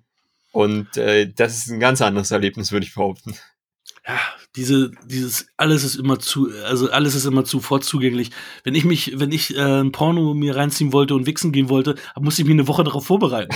Und du, du gehst zum Rechner, machst an und alles gut. Also, so, Nee, so ändern sich nee, die ich muss aber ich muss sagen, dass jetzt hier- das jetzt wird es hier so ein, so ein Psychologie-Shit, aber äh, ich bin ja kein Fan von Internetpornografie oder generell von Pornografie, wie wir sie momentan haben. Kein Fan. Da enthalte ich mich jetzt zu. Da, da kann man, da kann man sich ja äh, Essays schreiben und lesen drüber, die äh, stundenlang auch hier besprochen werden könnten. Aber äh, kurzum, ich bin kein Fan davon. So. Äh, ja. Ich, ich finde es witzig, dass es das noch in der Form gibt, wie es ist, weil wir so mega woke sind in so vielen Bereichen und Pornos ja echt das Schlimmste ist, was man, äh, äh, sagen wir mal, die- für die Frauen heute machen kann, beziehungsweise auch wie man Frauen darstellt, weil das ja auch ein falsches Bild für junge Männer gibt. Ne? Also ich meine, ja. wir können das ja äh, einigermaßen einordnen und verorten, dass wir sagen, das ist eine Männerfantasie, das ist alles gespielt. Aber irgendwelche 14-, 15-Jährigen, die sich das angucken und denken, oh, so muss sich ein Mann verhalten, so muss sich eine Frau verhalten, ja. ist, ist super gefährlich. Aber ähm, ja, Ja, ja. deswegen wundert es mich, dass das noch so geht in, in den heutigen Zeiten, wo das ja eigentlich so vieles verpönt wird. Und wir haben ja auch in den normalen Mainstream-Filmen gar nicht mehr so viel Nacktheit und Sexszenen, wie es noch früher der Fall war. Ne? Das ist ja super selten geworden. Also jedenfalls in den Filmen, die ich sehe, ähm, findet das kaum noch statt. Ja, ich meine, du hast ja jetzt auch Kinder, da, das ist klar. So. ja, aber Ja, auch aber, aber den Eindruck habe ich jetzt nicht. Also zum einen, äh, also in den Serien vielleicht wird es ja, ich, offener. Ne? ja, ich will jetzt die Diskussion hier auch nicht zu weit treiben, weil Ja. äh, jetzt zu sagen, dass es das Schlimmste ist, Ja, ähm, der, der Teufel! das ist, ja, also man muss so eine Diskussion dann auch Ja. wirklich sachlich führen und, Ja, und alle Vor- und Nachteile von solchen Themen äh, dann mit aufführen. Deswegen, da, das würde den Podcast hier sprengen und da, Ja. wir wollen ja über einen Film reden. Vorteil, ich habe Druck auf, abgebaut. Ja, es, es gibt wirklich, man, man kann nicht immer nur sagen, okay, man, man muss das alles verbieten. Hat auch ähm, keiner gesagt. Aber in die Richtung geht's ja dann äh, politisch oder äh, rein, rein medial geht's ja in solche Ja, Richtungen. Das ja, das ja. Und äh, das ist dann immer schwierig, weil die Menschheit ist leider sehr, sehr komplex. Der Film, ich habe das Gefühl, dass der Film so ein bisschen dann auch der Zeit voraus war, weil äh, er wurde auch damals, also das habe ich mitbekommen, ich habe den jetzt das, das erste Mal gesehen. Mich hat er damals auch nicht interessiert. Aber ich habe von dieser äh, Werbekampagne groß mitbekommen, denn äh, es hieße ganz groß, äh, dass äh, Tom Cruise und Nicole Kidman war zu dem Zeitpunkt ja verheiratet, dass dort eine echte Sexszene mit den beiden äh, dabei ist. Also das war in der Werbe, äh, bei der Werbetrommel großes Thema. Am Ende des Tages war das einfach falsch. Aber hat der super funktioniert, weil der Film natürlich dann erstmal kontrovers aufgenommen wurde. Das ist ja auch, auch kontroverse Publicity ist ja teilweise sogar noch viel, viel besser, weil dann vielleicht das, oh, das Verbotene, das darf keiner sehen, oh, Jugendschutz, dies und das und jenes. Und dann ist der Film ab 16, ja, im Grunde kein Problem, mal reinzugehen. Und ich finde ihn jetzt auch nicht hart, ganz im Gegenteil. Ich finde ihn super spannend, super atmosphärisch. Äh, und, und also das war schon, also ich bereue es jetzt nicht, den gesehen zu haben. Also ich hätte ihn mir wahrscheinlich so nicht angeguckt, äh, aber es, ich war wirklich äh, sehr, sehr positiv überrascht. Ja, was du gerade sagtest mit den medialen oder mit dem Marketingstrategie, es war ja auch so, dass diese Szene mit Nicole Kidman vom Spiegel, die war irgendwie in den Trailern fast anderthalb Minuten lang und im fertigen Film sind es dann irgendwie 20, 25 Sekunden. Also da wurde ja auch im Marketing schon mitgespielt, dass das da irgendwie eine andere Gewichtung hat. Und ja, ich war auch sehr überrascht, dass das gar nicht so das große Thema ist.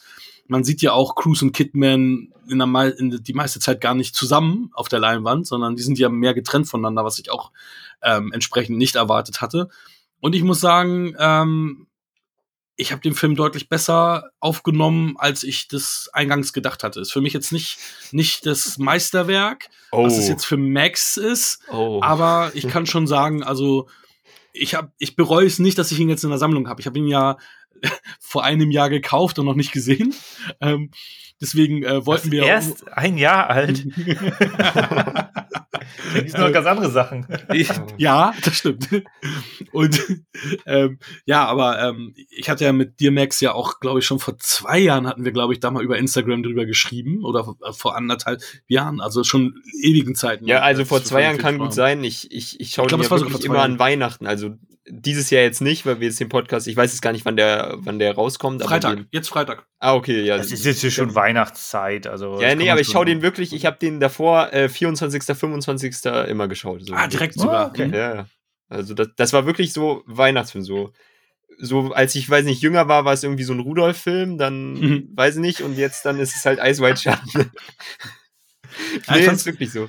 Ich fand's witzig, dass man hier auch in, in einer kleinen Rolle Lili Sobieski gesehen hat, die ja dann hier noch blutjung ist. Also ich glaube, die war, was heißt ich glaube, die war auf jeden Fall noch minderjährig zu der Zeit. Die habe ich zuerst äh, das erste Mal gleich bei Joyride gesehen. Das war, glaube ich, der erste Film, den ich da mit ihr gesehen habe. Das, das, das war die Tochter? Die ja, Tochter, ja, genau. Ja, die Tochter also die, die, Tochter von dem Russen, ne? Also ja, die, Tochter von den, die Tochter von den Russen, genau. ähm, und äh, da war ich, da war ich auch so, okay, die, die, die hat ja auch da schon gespielt und so. Aber das haben wir, das haben wir auch bei dem Film vorhin gehabt hier, als wir vorhin über Kevin allein zu Hause gesprochen haben. Mhm. War das auch schon so, dass ich mich gewundert hatte, stimmt, Goodfellas, Joe Pesci war ja vor mhm. Kevin allein zu Hause, aber wenn ich Kevin allein zu Hause als Kind gesehen habe, kam es mir natürlich immer so vor, dass Kevin mhm. allein zu Hause viel älter sein muss als, als Goodfellas. Obwohl ja, das das ja. Jahr davor war, dass er Goodfellas gemacht hat, der, der Herr ja. Pesci. Ja, hier, äh, was mir jetzt aber eingefallen ist, um auf die ursprüngliche Frage zurückzukommen, wie ich überhaupt dazu gekommen bin. Also zum einen, äh, so im, im Alter von 14, 15, 16 habe ich mich halt immer mehr aufgemacht, so Filme nicht mehr nur einfach so zu konsumieren nebenbei oder mit der Familie oder so, was im Fernsehen gerade läuft, sondern halt auch äh, YouTuber und so zu schauen. So, ich hab, bin so aufgewachsen so mit Die Filmfabrik, jetzt Cinema Strikes Back oder Nerdkultur Marco Risch hier und äh, fand es dann fand es dann, ja, da wart ihr ja noch nicht am Start hier. Ja, das, ich will ja jetzt hier nicht lügen, hier so eine, so eine Lüge hier aufbauen. ähm, aber wäre ich jetzt so jung, würde ich wahrscheinlich damit aufwachsen. Natürlich. Natürlich. Also meine Kinder eines Tages, wenn ich welche habe, die werden damit aufwachsen. So soll es sein. Was, so lange sollen wir produzieren? ich meine, ich mein, wenn das einmal jetzt hier im Äther des Internets ist, wird es doch eh nicht mehr vergessen werden. Also irgendwie wird man das schon finden. So die illegalen, wir quatschen über Filme, Tapes gibt es dann so. Die werden dann von Cloud zu Cloud verschoben. Oh, habt ihr schon, habt ihr, ich habe hier eine, eine Rarität, Folge Nummer fünf oder sechs mit äh, The Good, The Band, The Ugly, da wo der Hacker nur so wenig Sterne gibt. Was, die hast du oft in deiner Cloud? Au, wow, die muss ich mir rüber kopieren. So, so wird es dann sein, glaube ich. Nee, äh, Spaß beiseite. Achso, ja, wir können Spaß. gern weiter ausschweifen. Nein, für weiter aus, Entschuldigung. Ähm, die Frage ja, wie ich drauf gekommen bin. Das ist so die eine Sache, so die Beschäftigung damit. Deswegen ist Kubrick irgendwann so ein Name für mich gewesen. Also erstmal so Kubrick, okay, alle reden davon, wer ist das so? Dann so, ah, mhm. von dem Film habe ich mal gehört, Shining, ja, sag mir was. und dann halt ein bisschen mehr damit beschäftigt. Dann zum anderen habe ich, bin ich 2017 bin ich Letterbox beigetreten. Und da bin ich aus irgendeinem Grund bin ich so einem Typen gefolgt, der richtig gehypt war von Ice White Shut, so der so propagierte, so Ice White Shut ist der beste Film aller Zeiten. Und zum anderen im, in meinem Deutschkurs im Abi haben wir Schnitzler am Rande mal durchgenommen. Mm, und Traumnovelle. äh, also wir haben es nicht direkt gelesen, sondern nur grob halt wahrscheinlich die Epoche behandelt und ihn deswegen Mhm. halt erwähnt. Und dann meinte unsere Deutscherin auch heute, auch wenn es der Film da ja schon knapp 20 Jahre alt war, äh, ist es noch relevant, in Anführungszeichen, weil auch große Filmemacher sich davon inspirieren lassen. Und dann haben wir den eben besagten Trailer, natürlich leicht zensiert, obwohl es in Deutschland ja gar nicht so heavy ist und wir eigentlich alle alt genug waren, mit Nicole Kidman da eben vom Spiegel geschaut und den ganzen Frauen überall war dann halt alles überpixelt oder irgendein Emoji drüber oder so.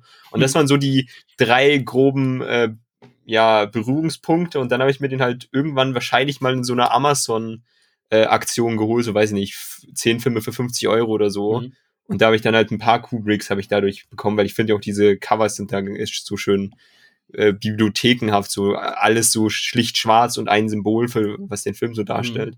Habe ich mir das geholt und dann halt einmal an Weihnachten geschaut, weil es eben an Weihnachten spielen sollte und dann äh, so mich, ja, es war Liebe auf den ersten Blick. So beim ersten Mal habe ich mich noch so komplett so gefragt, warum finde ich den jetzt eigentlich so faszinierend so und mittlerweile so jedes Jahr lerne ich vielleicht auch zwischen den zwei Sichtungen dann so zwischen Anfang des Jahres und Ende des oder zwischen jedem Weihnachten lerne ich mehr dazu, aber auch je öfter ich den sehe, desto mehr Details sehe ich und desto mehr verstehe ich den jetzt auch. Ich wahrscheinlich nächstes Jahr werde ich noch mal mehr Mhm. verstehen dahinter, aber äh, jetzt heute zum Punkt war das auch wieder so eine kleine Offenbarung, so ah ja so und deswegen ah ja so Weißt du denn, was für eine Faszination, also warum er so eine Faszination aus dich, auf dich ausübt? Hast du da so also die zum, Triggerpunkte?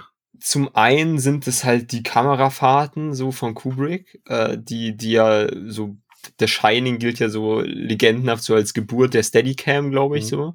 Äh, das wird ja hier auch wieder eingesetzt. Finde ich, fand ich immer schon faszinierend, solche Kamerafahrten.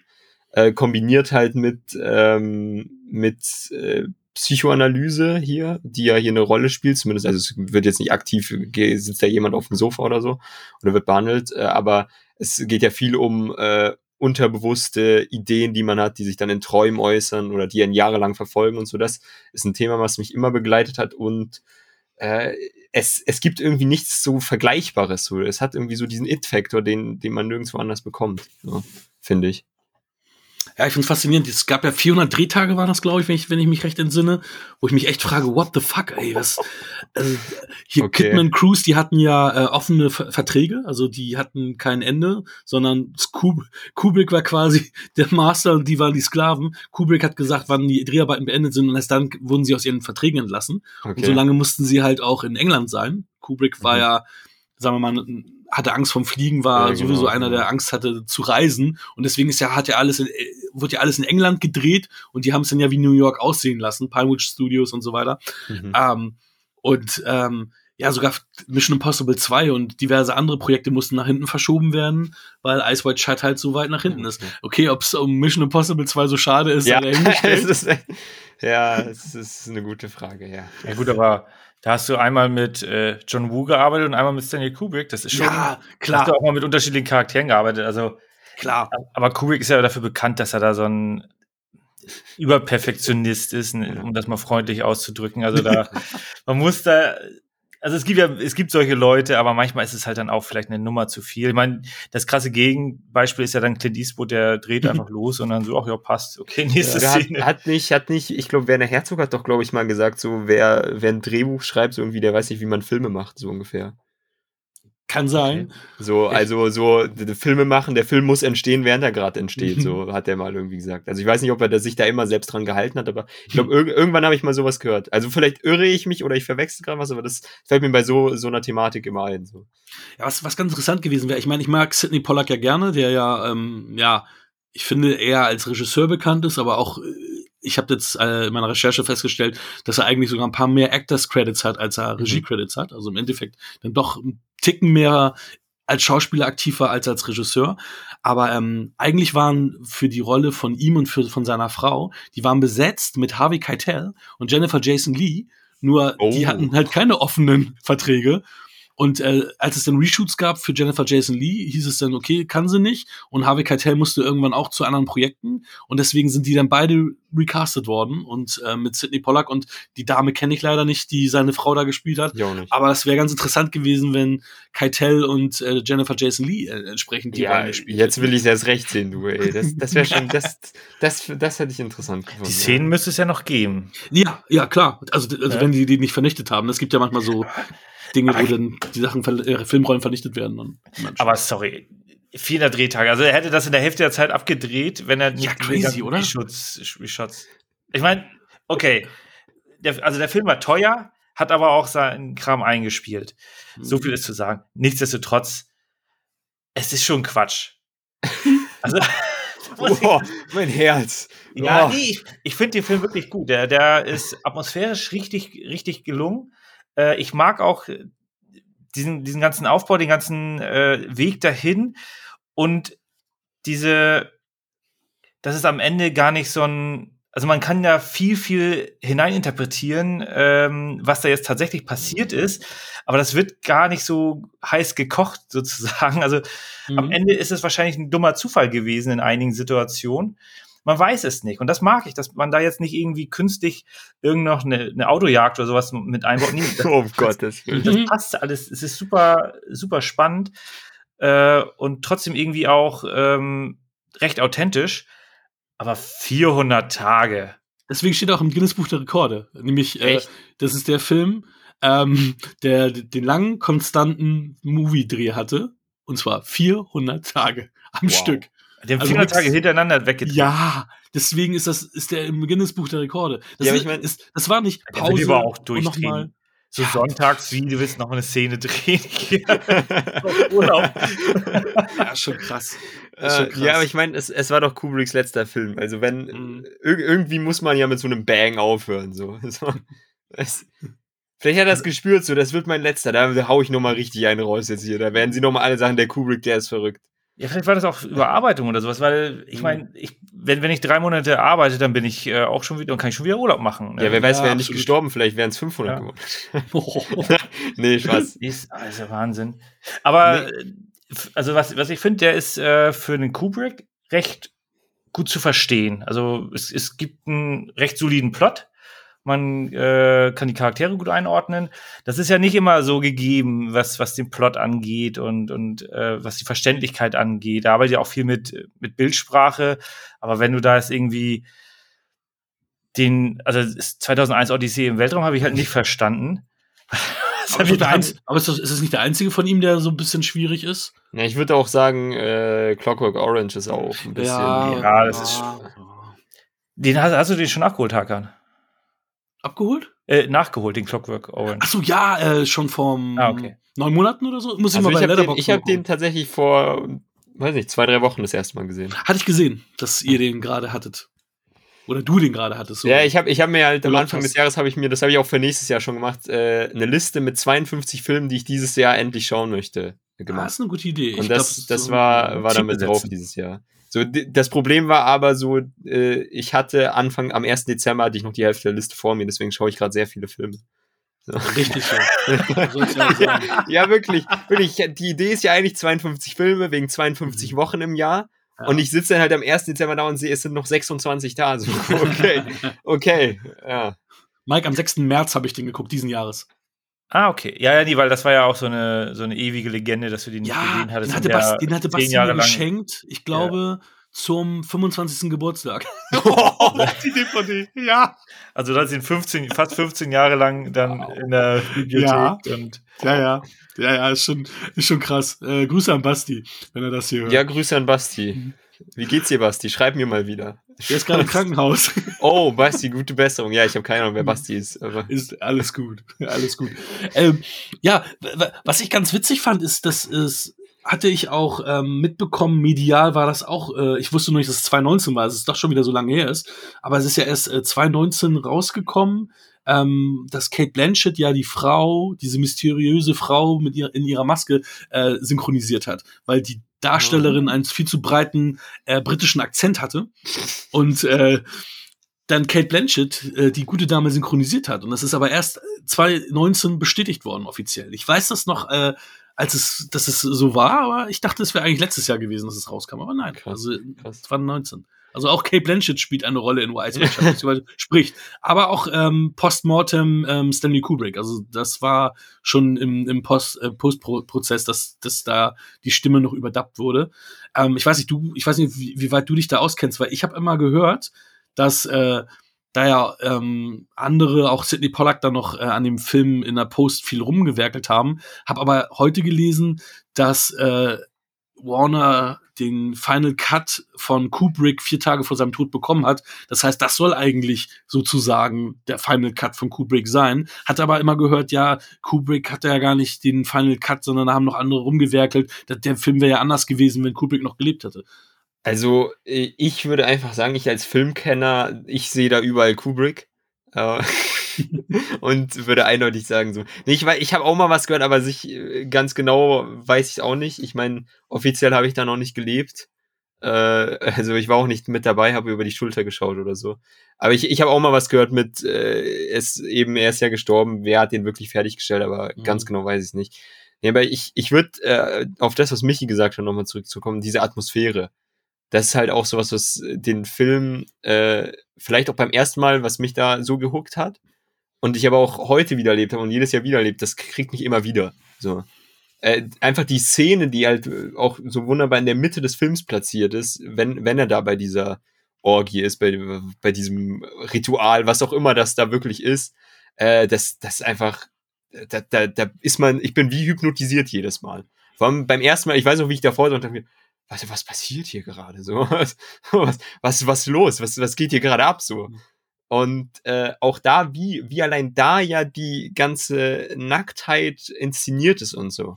Das ist ja, ich habe ja davon gesprochen, dass der Film einzigartig ist und deshalb halt so besonders ist. So zum einen so für mich, warum ich den so liebe und weil er so besonders ist, so einzigartig. Aber allein wie, wie die, ähm, wie die Nacktheit dort inszeniert ist, ist schon einzigartig, finde ich. Vor allem verglichen mit heutigen, heutigen Ja. Sehgewohnheiten. Aber auch, auch damals, die, die Nacktheit ist ja nie einfach nur so da, so, so pornomäßig, so, damit halt was Nacktes da ist, sondern so, es ist so, äh, so, teilweise fragst du dich, warum ist, sind die jetzt nackt, so.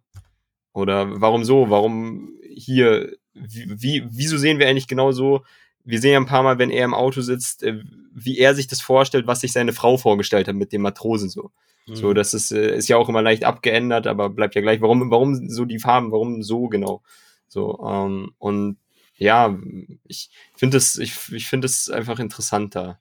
Und vor allem, man sieht ja auch, was, was mir immer wieder auffällt, ist, wir sehen ja am Anfang erst nur Frauen, die da nackt sind, und dann, wenn er, wenn sie aber später nochmal durch den Raum gehen, wo sie tanzen, ist auch ein Mann zum Beispiel da so ein, mit so einer Maske und nackt. Äh, und die anderen sind bekleidet. Ich, also da gibt es viele Kleinigkeiten, die mir, mir, mir da immer auffallen. Und es ist alles so, die Kamera ist irgendwie so, so, so steril halt auch. Das wirft man ja manchmal Kubrick vor, dass alles so kühl ist. Und ich finde halt die Kombination von eben der Nacktheit und diesem komplett sterilen dann, finde ich eine interessante Kombination so. Mhm. Ja, was ich auch äh, interessant fand, ist, äh, dass da ja auch so ein Krimi-Fall mit involviert ist. Das äh, hatte ich äh, nicht erwartet, dass er so ein, so ein Krimi-Case ist, ähm, wo wir ja auch keine komplette Auflösung bekommen, sondern dass ja auch im Raum stehen bleibt, was jetzt genau war oder nicht war. Weil Mhm. natürlich was gesagt wird, aber wir gar nicht verifiziert bekommen, ob dem so ist oder nicht. Und das fand ich schon sehr interessant. Ähm, der Film ist auf einer Note geendet. Das ist, äh, ich war, ich, ich, ich war in einer Bewertung zwischen zwei Bewertungspunkten und äh, das war so ein leichtes, leichtes Kippen. Äh, Er ist dann leider nicht so geendet, dass ich äh, auf, die, auf der positiveren Note geendet habe, sondern dann auf der anderen Note. Max schüttelt schon den Kopf. Nur neun Ähm, Punkte. Ja, dann war irgendwie dieser letzte, letzte Satz war mir dann irgendwie zu, zu plakativ irgendwie. Das war so, äh, da will ich gerne mal zurückkommen. Ja, gern. Äh, aber nicht sofort. Also es sei denn, nicht. Michi Also, will jetzt noch was einwerfen, irgendwie zu der, was ich gesagt habe, zu der Nacktheit und dem Sterilen oder so. nein, Nö, ja, nö. stimmt ja, stimmt ja. alles. Nein, Michi, du sagst nix, ne? Ruhe jetzt hier. So. nee, ähm, eine ne Sache, die, die mir jetzt vor allem letztes Mal, glaube ich, schon so ein bisschen, aber jetzt noch viel mehr aufgefallen ist, so, warum manche Sachen passieren, wie sie passieren, würde ich, würde ich einfach so Gründe so liefern. So. Mhm. Für mich äh, geht es in dem Film, natürlich primär geht es darum, die gan- ganze sexuelle Thematik zwischen ihm und seiner Frau und was das auslöst. Darauf kommt es am Ende wieder zurück. Aber ich finde, es geht da noch äh, ein bisschen weiter. Ich finde, nicht nur der ihre Beziehung und was sie voneinander denken, wird äh, komplett aufgebrochen, sondern ich finde, insgesamt geht es in jeglicher Hinsicht in diesem Film um Desillusionierung. Es wird Mhm. alles dekonstruiert und das beginnt schon in der allerersten Szene, in der es gar nicht um Sexualität geht. Sie sind so ein High Society Ehepaar und in der ersten Szene sehen wir, wie sie ihm ihn fragt, ob ob sie denn hübsch ausschaut, während sie auf der Toilette hockt. Also Mhm. also come on Mhm. so. Sie stehen nicht beide vorm Spiegel und denken sich beide, oh, wir sehen so geil aus, sondern sie hockt auf dem Pott und fragt, und wie sehe ich eigentlich aus so? Und er Aber sagt es ja auch, während er sie gar nicht anschaut. So, da, da, da beginnt sofort diese Dekonstruktion. Ja, wobei das ist aber auch bei, äh, ich kann es ja erzählen, in einer elfjährigen Beziehung steckend, Ja. dass das halt normal ist, dass wenn du lange zusammen bist, dass es solche Situationen gibt und das total normal ist und dass es dich auch gar nicht juckt, sondern dass du auch vor deinem Partner halt die normalen alltäglichen Dinge tust, ähm, ohne dass es irgendeine Bewandtnis hat, sondern es ist, einfach automatisch so. Und, und ja, klar, aber wir, sind, wir müssen ja hier trotzdem überlegen, das ist ja ein Film, ein Hollywood-Film. Wir sehen ja auch, auf jeder Party gibt's irgendeinen, der sich voll sabbert. Das sehen wir aber auch nicht. Ja, irgendeiner, der, der auf, beim Weg auf die Toilette es nicht mehr schafft und auf, auf den Gang kotzt und irgendeiner muss es dann aufwischen. Das sehen wir ja aber das nicht. Es, wir ist sehen mir schon ja, oft wir passiert. sehen ja, äh, wir sehen ja in erster Linie sehen wir hier sehen wir hier so ein High Society Pärchen, was jetzt auf eine Party eingeladen wird. Ja. Und dann wird es, kommt eben der Bruch so, so sieht aber die Realität aus. Sie sind nicht nur so dieses Glanz-Ehepaar. Und dann geht's noch weiter, finde ich, auf eine andere, auf so, auf dieser filmischen Ebene wird für uns was gebrochen, denn wir kennen das so, wir sehen dieses schöne Ehepaar, wir haben diese schöne Musik im Hintergrund. Und das ist nicht die Filmmusik, sondern da läuft einfach der CD-Player oder der Schallplattenspieler Mhm, läuft mhm. der mit. Und der wird einfach ausgemacht. So. Mhm, Da, das mhm. wird dann, da wird das Filme schauen in dem Augenblick für mich dekonstruiert so. Mhm. Weil normalerweise diese Musik, klar ist die Filmmusik. Nee, es ist nicht die Filmmusik. Mhm. Das ist so, das, das ist mir heute nochmal aufgefallen. Gleich in der ersten Szene so, bang, geht's eigentlich los, wird hier der Ton gesetzt, was passiert hier heute? Mhm. Dann haben wir Sky Dimo, der sich selber synchronisiert, der eigentlich dieselbe Rolle spielt, wie ich ihn immer hab spielen sehen. Seit Otto der Film. Das, das ist, Otto der Film ist es so. Das ist so, ich meine, ich bin jetzt eine andere Generation als ihr, so, oder zumindest so eine halbe. Äh, Ja, doch schon eine ganze. Ja, Ja, fast. Definitionssache, würde ich sagen. Das Ähm, stimmt. Und ich kenne ihn aber halt wirklich so aus so deutschen äh, Filmen wie Schuh des Manitou oder äh, eben Otto der Film oder ich weiß nicht, ob er bei diesen sieben Zwerge-Geschichten auch mit dabei war oder so. Weiß ich gerade auch nicht. Oder Otto hat doch, glaube ich, auch mal so ein äh, Oceans 11, Otto's 11 hieß es, hat er gemacht. Da, ich glaube, da ist mir das erste Mal, äh, er ist er mir im Gedächtnis geblieben. Also ich weiß nicht, wie, wann der rauskam, wie alt ich da war. Sechs, sieben, acht, neun, zehn oder so. Daher kenne ich den halt. Und dann zehn Jahre später oder was, schaue ich einen Kubrick-Film und auf einmal steht da Sky Dumont von mir. Mhm. mir, was ist jetzt los? bitte, was? So. nee, wirklich. Äh, und Fun Fact, ich habe mal tatsächlich in Anführungszeichen Sky Dumont äh, getroffen. In Mhm. München in einem Modegeschäft. Also ich habe ihn nicht angesprochen, weil ich denke mir jedes Mal, lass den Mann doch einfach einkaufen so. Mhm. Äh, also wenn, wenn ich so einen Promi sehe, denke ich mir so, eher, nee, Quatsch jetzt nicht. Aber vor allem, es ist jetzt nicht so, dass ich Sky Dumont-Fan bin und dann würde ich ja sagen, ja, ich habe sie in Otto gesehen und äh, in einem Kubrick-Film so. Ja, äh, schönen Tag. So. Weiß nicht, nee, aber das ist so, ist mir vorhin auch wieder eingefallen. Stimmt, ich habe den ja mal gesehen vor zwei Jahren oder Du so. hättest ihn fragen sollen, ja, wa, äh, entschuldigen Sie, was passt besser zu mir, das Shirt oder das? so ganz alltägliches. Ich, ich, ich suche den Look, den sie in Kubricks Film da getragen haben. Welchen 1000 Euro Anzug soll ich mir kaufen? Oder äh, warum haben sie nicht weiter mit so großen Filmemachern gedreht? Waren sie nicht gut genug? So. Aber so einen ähnlichen Moment im Laden hatte ich ja auch mal ähm, mit meiner Ex-Freundin, ähm, als Cosma Hagen sie beiseite geschoben hat, um an ihr vorbeizugehen. Und meine Ex-Freundin auch wusste, wie heiß ich Cosma Hagen da fand und auch den Atem angehalten habe, als sie an uns vorbeigegangen ist. Und sie dann noch wütender war, dass sie sie so beiseite geschoben hat. Fun Fact am Rande. Krasser Skiwagen, ja, Aber- okay, interessant. aber- interessant. aber wenn wir jetzt schon- Hakan? Wo wir jetzt schon bei ähm, äh, Otto's Eleven und so weiter waren. Rest in Peace Mirko Nonchef. Der Mhm. ist ja leider jetzt von uns Ja. gegangen, hat äh, ja mich als alten RTL Samstagnacht-Gucker echt hart getroffen. Also hätte ich auch nicht gedacht, dass mich das so treffen würde, äh, wenn ja dieser Comedian von uns geht, aber war schon echt traurig. Also Alles Gute, Mirko, wo auch immer du jetzt sein magst. Ja, aber er wird auf jeden Fall den Podcast hören, nehme ich an. Der weiß doch was Gutes. Also, Ja, Nee. manchmal sollte man keine Witze machen. oh, okay. äh, danke. Zu früh, zu früh. Zu früh, zu Ja. früh. Ja, mein Humor ist, ist sehr düster, Kinder. Ne? Ich, ich glaube, ich glaub, mein Humor, wenn, wenn, wenn Hitler, Charlie Manson und Ted Bundy den hören würden, die fänden den zu düster. So. ja. Wir Ja, haben auch gut. Alan Cumming aus X-Men natürlich hier, Ja. der, der, der, der einzig wahre Nightcrawler.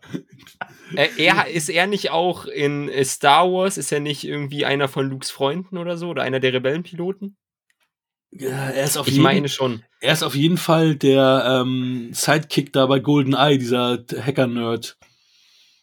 Boris, glaube ich, hieß er da.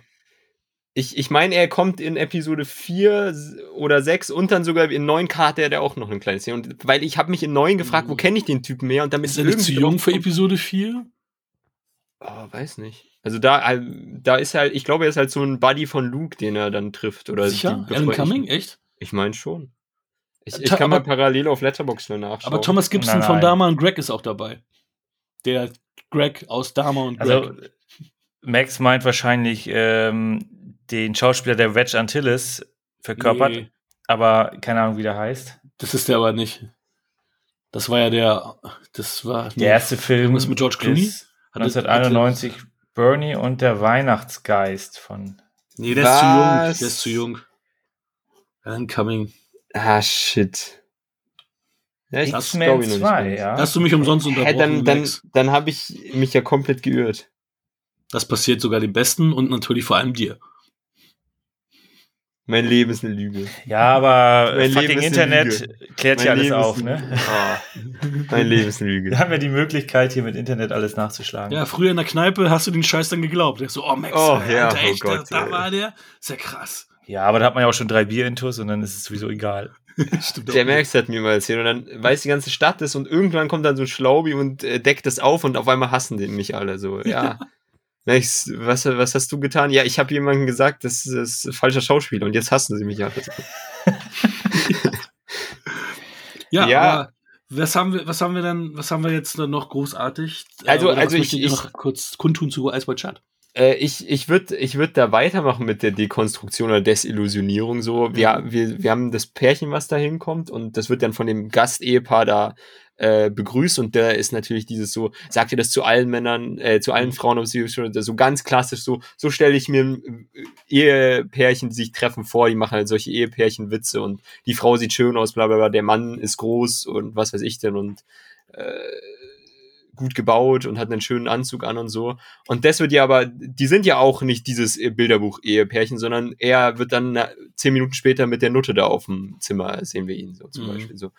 Und auch äh, Nicole Kidman wird dann ja von Sky Dumont angebaggert und spielt dann ja auch so ein bisschen mit, so. Mhm. Wir haben ja schon dieses, dieses leichte sexuelle Spiel, was ja dadurch eröffnet wird, dass er ihr Glas nimmt und dann nicht, und dann speziell, wenn sie sagt, ey, ich glaube, das ist meins, sagt er so, ja klar, es ist ihrs. Und dann nimmt er ja erst den Schluck so klar wissentlich, so dass es ihr sie hat da gerade ihre Lippen dran gehabt.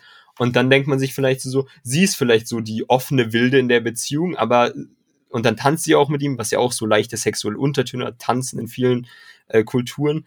Und aber sobald sie sieht, dass ihr Mann nur mit jemand anderem spricht, ist sie sofort gleich so, kann sie nicht mehr die Augen davon weglassen und denkt so, Mhm. ich, ich tanze hier zwar gerade mit einem, aber der, er spricht mit anderen. Wow, der Star war jetzt aber hier nicht so ungefähr.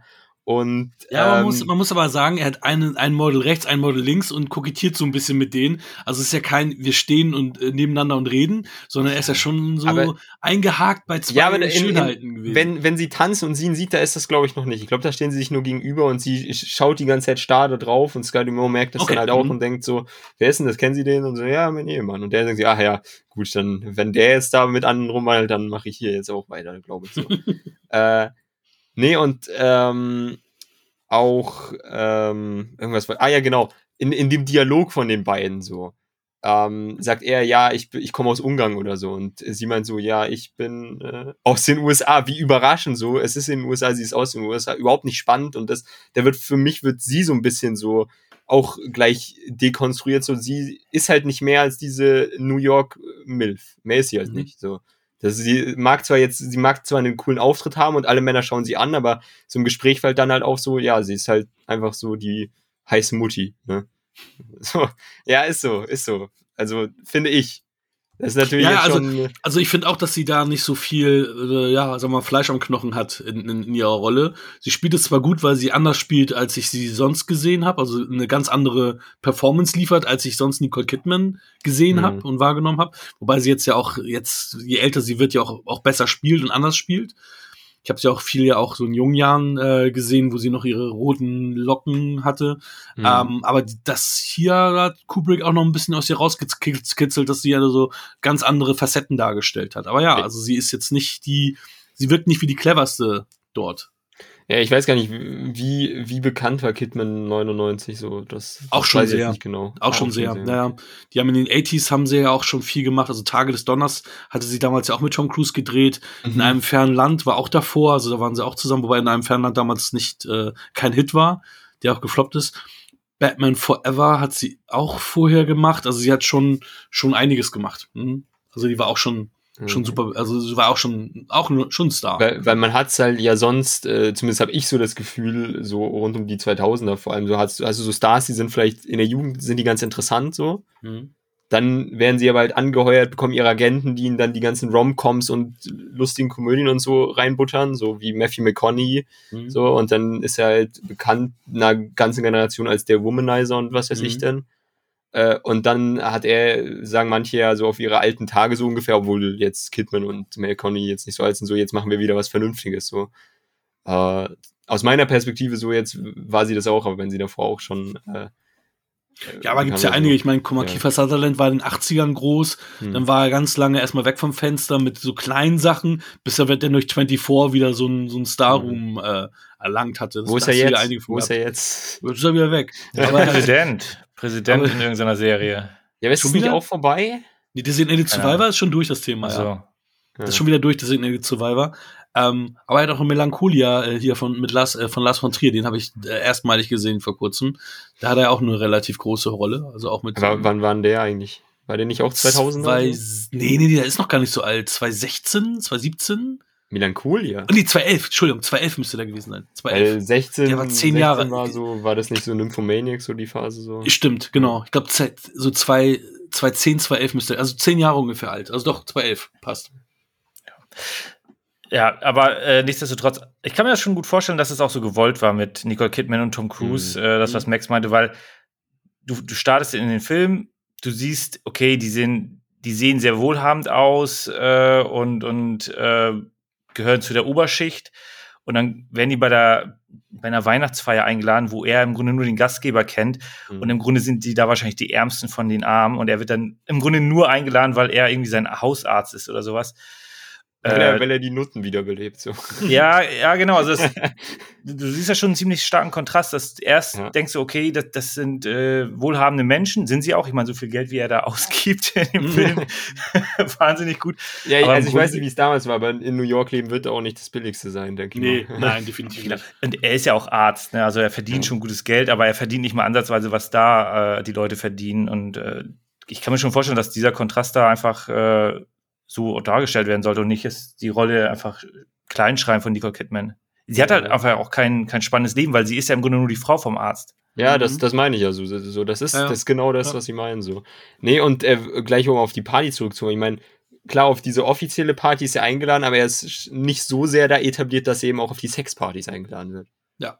Da, da, da sieht man es ja schon so. Ja. so. Er ist zwar irgendwo so in der High, in der Society, aber noch nicht ganz in der High Society oder vielleicht nie. So. Ja, Reichtum ist ja auch eine Frage der Perspektive, ne? Das Ja. ist es ja. Ja. Also wird Ja. Michi recht haben, dass der halt äh, jetzt nicht so wohlhabend ist wie diese ganze andere Schickeria, die du da halt siehst. Ja. Und die beiden Damen, die er in den Arm hatte, die waren wahrscheinlich bei der Party, waren die mit eine von den Maskierten. Kommt, äh, kommt sehr gut, äh, so, so, so die vielleicht nicht aus. mal. Vielleicht nicht mal. Oder Wer nicht weiß. mal. Wer weiß. Ja, Ja. Ist, ist doch so. Nee, und äh, ich finde auch, dass, dass sich das halt äh, komplett durchzieht, dieses mit äh, dem Dekonstruieren. Und äh, das ist ja auch eine Reise, nachdem er desillusioniert wird. So, er hat ja dieses klare Bild von seiner Frau, so die ist äh, ihm treu ergeben, ganz patriarchal antwortet er auf ihre Frage, warum er das denkt. Ja, weil du die Mutter meines Kindes bist. So. Hm. so Naja, ja, ja. ich habe dich geschwängert, du bist, bist hier und in meinem Haus. Fertig. Ende der Diskussion. So. Ja, ist doch, ist doch so. Äh, und äh, dann, dann wird es ja angestoßen dadurch und es, es, geht da, es geht dann ja aber erst richtig los. So. Er wird dann ja äh, Mhm. gerufen zu dem verstorbenen Patienten so. Und da erwartet er ja auch einfach, okay, er schaut, der ist wirklich tot oder so, oder er leistet kurz Beistand der Frau. Und was passiert da? Er erwartet natürlich, die trauert einfach und äh, er wird informiert als Arzt, als Zuständiger. Die findet den auch mega geil. So, das ist ja auch so. Da, da ist er ja auch komplett überrumpelt. So. Ja. Und äh, später sehen wir es dann, wenn er sein Kostüm äh, kaufen will, so. Äh, klar ist, sehen wir als erstes Mal, sehen wir den Vater da so, der beschützt sein Töchterchen so vor den äh, dreimal so alten äh, Käufern da, die was von ihr wollen. Aber sobald es dann zum Geschäft kommt, gibt er sein Tö- Töchterchen auch sofort her. So. Ja, wobei man auch sagen muss, Tom Cruise, der wird ja von vielen Frauen da im Endeffekt angemacht. Mhm.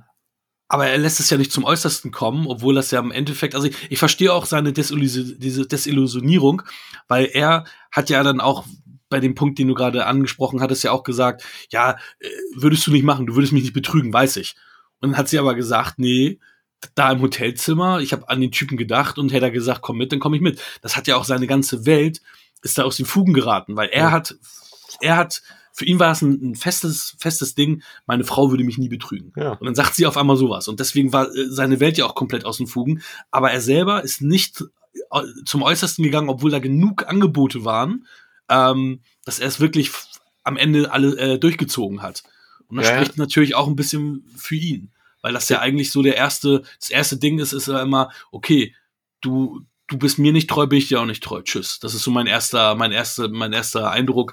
Äh, Rache, äh, meines die Rache, äh, Auge um Auge, wie auch immer. Ähm, das tun ja super viele. Dass das so das, das erste, der erste Punkt ist. Entweder heulst du und äh, gehst unter die Dusche oder halt, äh, ja, mach ich auch. Tschüss. Ja, so wie so, äh, so äh, es gibt doch diesen YouTube-Kanal How It Should Have Ended oder so. Ice White Shut, Mhm, äh, er geht einfach unter die Dusche, weint, nimmt das Telefon nicht ab und der Film ist aus oder so. Weiß ich nicht so. Das, ja, das wär's, das wär's doch mal gewesen. da- da- das wär's. Und der Rest wäre dann äh, die Sexszene am nächsten Tag oder so zwischen den beiden. Zwei Drehtage. ja, ja. Nee, wahrscheinlich für den, für den opulenten Anfang trotzdem 100 Drehtage oder Ich so. wollte gerade sagen, ein Stanley Kubrick, ne? Der, der schafft das, auch das nicht in zwei Drehtagen. Nee, also ich meine, so ein bisschen, äh, ich weiß nicht, ob ihr den ein bisschen verfolgt, aber Wolfgang M. Schmidt, äh, die Filmanalyse auf YouTube, äh, oder auch ich- vielleicht eure Zuhörer, die zuhören, ähm, von dem habe ich mir natürlich mal das Video angeschaut, weil ich, äh, manchmal bin ich nicht so ganz seiner Meinung, aber im Großen und Ganzen schätze ich das, was er macht, weil er ja doch sehr tiefgehend in die Filme reinschaut. Der ist ja Mhm. äh, Germanist äh, im Ursprung gewesen, hat sich dann auf Filme spezialisiert. Und äh, wie er sagt, er schaut sich die Filme ideologiekritisch an und möchte dann einordnen, was sie so tiefesgehend erzählen eigentlich. Und äh, der meinte zum Beispiel, was ich ihm auch so begrenzt abnehme, am Ende des Tages ist er, ist Tom Cruise dann quasi der Matrose in der Story der anderen Frauen, die er dann begegnet, so. So, er, er ist dann da eigentlich nur für den Vater und auf, äh, die, die, die Tochter von dem Verstorbenen denkt sich, aber der ist schon geil, ne? Mhm. Äh, ob, obwohl ich jetzt, äh, obwohl wir, er sagt ja so, wir haben nie ein Gespräch geführt, außer über ihren Vater, trotzdem findet sie ihn irgendwie aus irgendeinem Grund geil. So. Mhm. Er versteht es nicht, dass seine Frau äh, einen anderen Mann, den Matrosen geil findet, den sie nur einmal da gesehen hat im Urlaub und davon komplett überwältigt war. Und hier ist es so, die haben nie Wor äh, wirkliche Worte persönliche gewechselt, er und die, die äh, Tochter des Verstorbenen und trotzdem findet sie ihn geil. So. Und die, die äh, später die äh, Tochter von dem Verkäufer, die findet ihn halt geil, einfach wahrscheinlich, weil er Tom Cruise ist. Ne? Und, und ich meine, er sieht jetzt ein bisschen besser aus als die zwei anderen da, würde ich jetzt mal sagen. Aber also, es ist ja auch nicht so, dass die jetzt tiefgründige Gespräche haben und sie sich denkt, ach, dein Intellekt ist so toll. Ich, ich möchte Kinder, die auch Ärzte werden und du bringst ihnen das bei. Nee, sondern die. die nur finden ihn 1,70 einfach groß sind, wenn überhaupt. Ja, ich, ich, ich, ich kann da gar nicht so sehr lachen. So viel größer bin ich auch nicht, ne? Echt nicht? Ich dachte immer, Nee. du wärst so 1,85, so richtig groß. Nee, also ich, also mich juckt es gar nicht so sehr, deswegen weiß ich auch nicht ganz genau so. Ich weiß noch, als ich das letzte Mal meinen Pass äh, mir bei der Gemeinde hab äh, machen lassen, meinte ich so, ja, so grob 1,75. So. Oh, es geht ja, noch. Ist ja, Ja, es geht noch, aber ich meine, ich, es- ich bin jetzt keine 1,90 oder so und kann. Tom Cruise zweimal auf den Kopf spucken. es wirkt immer so, du bist so drahtig und wirkst so. Ne, es, ist, es ist halt, wenn man einen nur im Fernsehen sieht. Da wirken genau. alle größer, ne? Humphrey Bogart. Ja. Wie, wie, war Humphrey Bogart auch so klein, oder? Der war Der war richtig noch- klein. Kleiner. Der Ja, musste sich jetzt- immer auf, auf Kisten stellen, um äh, genauso groß wie seine Ach, Partnerin nee. zu sein. Deswegen hast du nur die, die Füße von ihm gesehen. Ich wollte jetzt hier kein Fass aufmachen. Ne, jetzt, jetzt, jetzt wird meine Welt komplett dekonstruiert hier. So. Gibt es, äh, gibt es noch, ich muss ein bisschen auf die Uhr schauen. ja, ja, deswegen, absolut. Ja, ja, du ähm, hast recht. Du hast recht. Gibt es da noch gewisse äh, Aspekte, Facts oder jemand gewisse Dinge? Also ich, wie gesagt, ich fand den Film, ich hau auch direkt meine, aus, raus, äh, meine Wertung raus. Äh, also ich fand den Film wirklich gut. Mir hat das sehr viel Spaß gemacht. Der war wirklich spannend. Ähm, man weiß halt auch wirklich nicht, in welche Richtung will der Film nachher gehen. Äh, geht das nicht zu Ende? Damit bin ich aber vollkommen d'accord, weil das trotzdem die Atmosphäre einfach super rüberbringt. Und von mir gibt es sieben Punkte und ich denke mal, ich werde ihn mir noch mal angucken irgendwann. Also sieben Punkte ist schon sehr gut. Max, Max schüttelt mit dem Kopf. ja, also nochmal angucken. Ja, sieben Punkte, okay, okay, okay. Ja, also ich, werde ihn mir auch irgendwann nochmal angucken, aber nicht in den nächsten fünf Jahren, das weiß ich schon. Ähm, ja, Dann, den, dann, wenn deine Kinder alt genug sind, Familie Oh, haben, oder? oh, das dauert ja ewig, das dauert ja ewig. Obwohl, ich habe mit meiner Mutter, wenn es das Sexing gab, bin ich immer rausgegangen, habe was zu trinken geholt. Ich bin super prüde. Äh, das äh, fun- funktioniert Also, nicht. so als ich zwölf war, ich auch. Ich auch, du. Hier, äh, ich habe mit meiner Familie gesammelt, habe ich den letzten Twilight-Film geschaut. Also ich weiß gar nicht. Äh, oder der vorletzte, es gibt ja auf jeden Fall einen, wo Da dann Sexszene, die, ja, die eine Sexszene. Ich, ich wusste halt so, weil ich mich damals auch schon ein bisschen mehr über Filme informiert habe. Äh, Frauen geht ins Kino, es gibt eine heiße Sexszene und ich Mhm. habe so, hab so gesehen, okay, jetzt gehen sie in ein Schlafzimmer, okay. Ja, ich muss auf Toilette. Mhm. Äh, bin gleich wieder da. Dann so, so die Tür so spalt auf. Ist, ist schon sind fertig? Ist schon fertig? Ja, und was passiert? Äh, ja, die äh, haben miteinander geschlafen. Ah, okay. Ich habe früher viel, Film, äh, viel Serien noch mit meiner Mutter geguckt. Gut, dass es damals nicht die HBO Max-Geschichten oder HBO-Sachen gab hier. Game of Thrones, Boardwalk Empire, was es nicht alles gibt, was, äh, wo immer nur gevögelt wird. Mit- fast jeder Folge. Mittlerweile ist mir das aber egal. Also ich habe äh, vor zwei Jahren war das dann, glaube ich, habe ich mit meiner äh, Mom zum Beispiel True Detective geschaut. Also das ist jetzt nicht Mhm. Game of Thrones, aber da gibt's ja auch schon ein, zwei. Ah, Alexander ist Daddario äh, in der Äh, ersten der Dario gibt's oder auch äh, äh, Harris äh, mit, wie, wie heißt die Frau von Woody Rachel? McAdams. Rachel McAdams in der zweiten Staffel. Nee, nee, erste Staffel. Erste Staffel. Seine, seine Frau hier. Ach, hier aus äh, Kiss Kiss Bang Bang. Ja, natürlich. hatten wir letztes Jahr, ne? Ja, ähm, Michelle Monaghan. Genau, da gibt's ja auch eine Sexszene und Ja. so. Das ist so, ja, das, egal. Ja. Ähm, ach genau. Ich fand das, ich fand das Ende, wir, wir schweifen dauernd ab. Ich fand das, ich fand das, ich fand das gut, dass das Ende relativ ambivalent gehalten wurde. Mhm. Es hat mir echt gut gefallen. Ähm, schwankte zwischen 6,5 und 7 und es sind 6,5 Punkte geworden. Mhm. Er schüttelt wieder den Kopf, aber das ist über den Durchschnitt. Ja, Für, für, für einen Film, wo ich dachte, den würde ich gar nicht mögen, ist das schon echt gut. aber ich muss mich auch nicht rechtfertigen. Kubrick dreht sich im. Grabe um, ich, ich sag's dir. Das. Du bist dran. äh, nee, ich schüttel auch, also Ihr klar, seid ist Ficker jedem- und ich bin raus. ist, äh, äh, klar ist jedem überlassen, wie er einen Film findet. So, ich, ich habe nur immer so, die Sache ist, ich habe einen hohen Anspruch an mich selbst, ja. Und ganz so nach dem, was du nicht willst, dass man dir tut, fügt auch keinem anderen zu. Rückwirkend gesagt habe ich halt auch, wenn ich einen hohen Anspruch an mich habe, habe ich einen hohen Anspruch an die anderen Leute. So vor allem jetzt hier so in Filmkritiker-Szenen.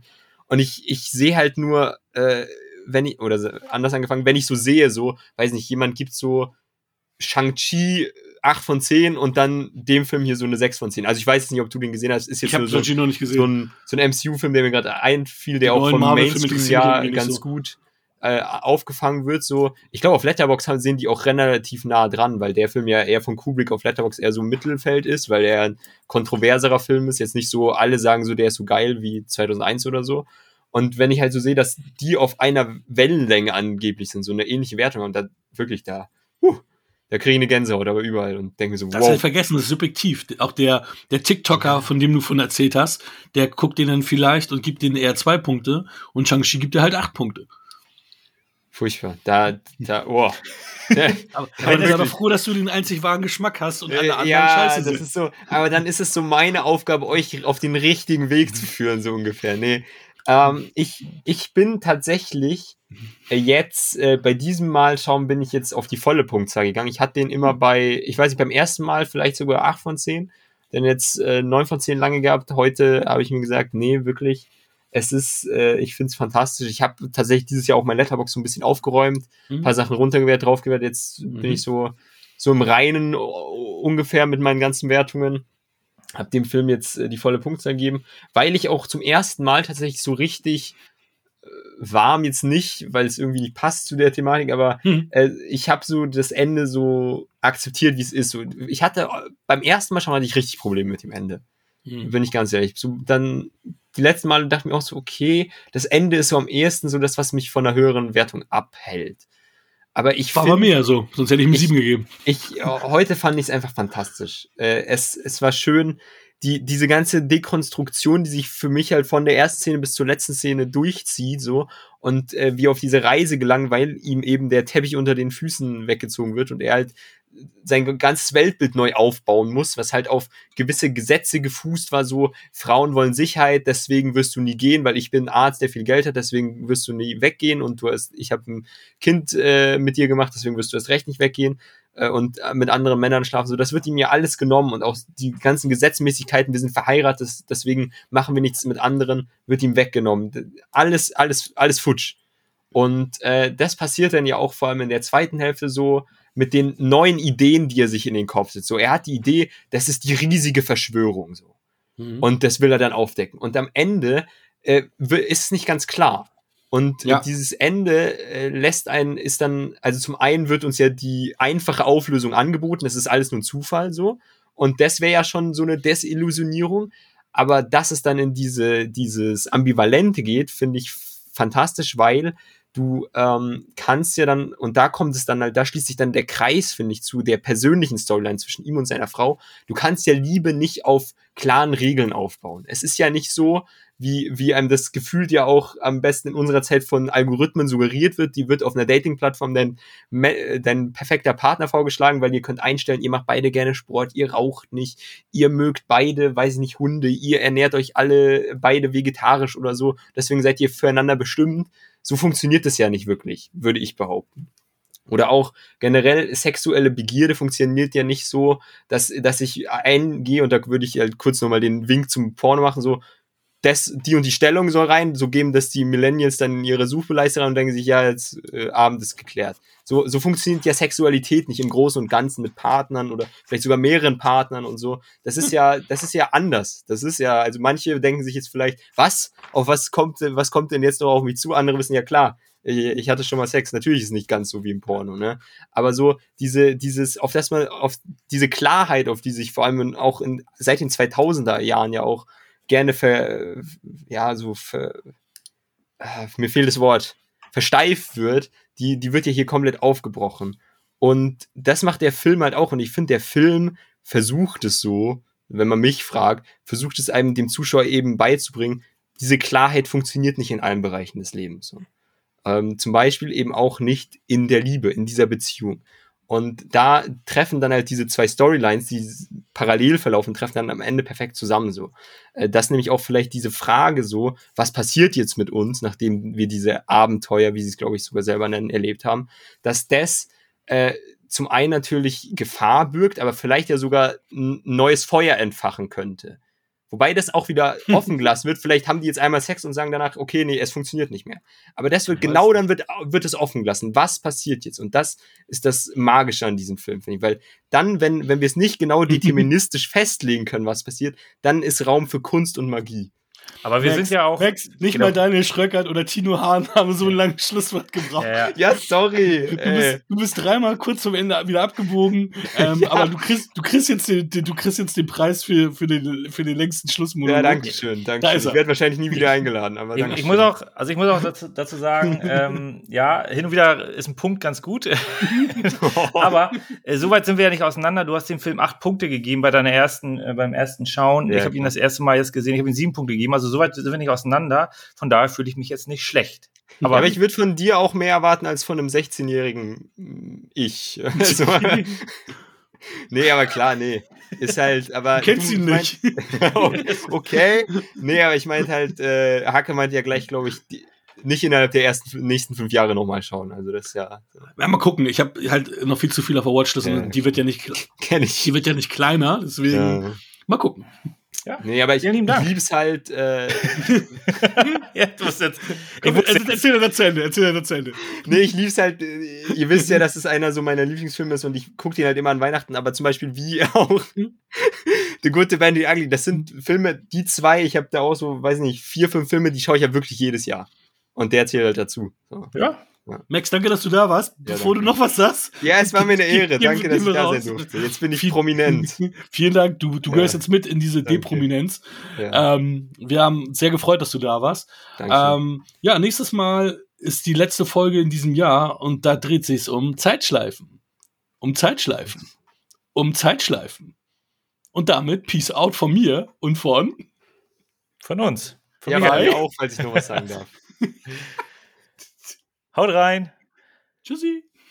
Das war Wir quatschen über Filme. Wir freuen uns über eure Bewertung bei iTunes. Folgt uns auf Instagram und gebt uns gerne Feedback. Warten wir auf was Spezielles oder? Warten auf Hakan. Okay, was, was ist denn mit Hakan? Was ist los? los? Das ist die Outro.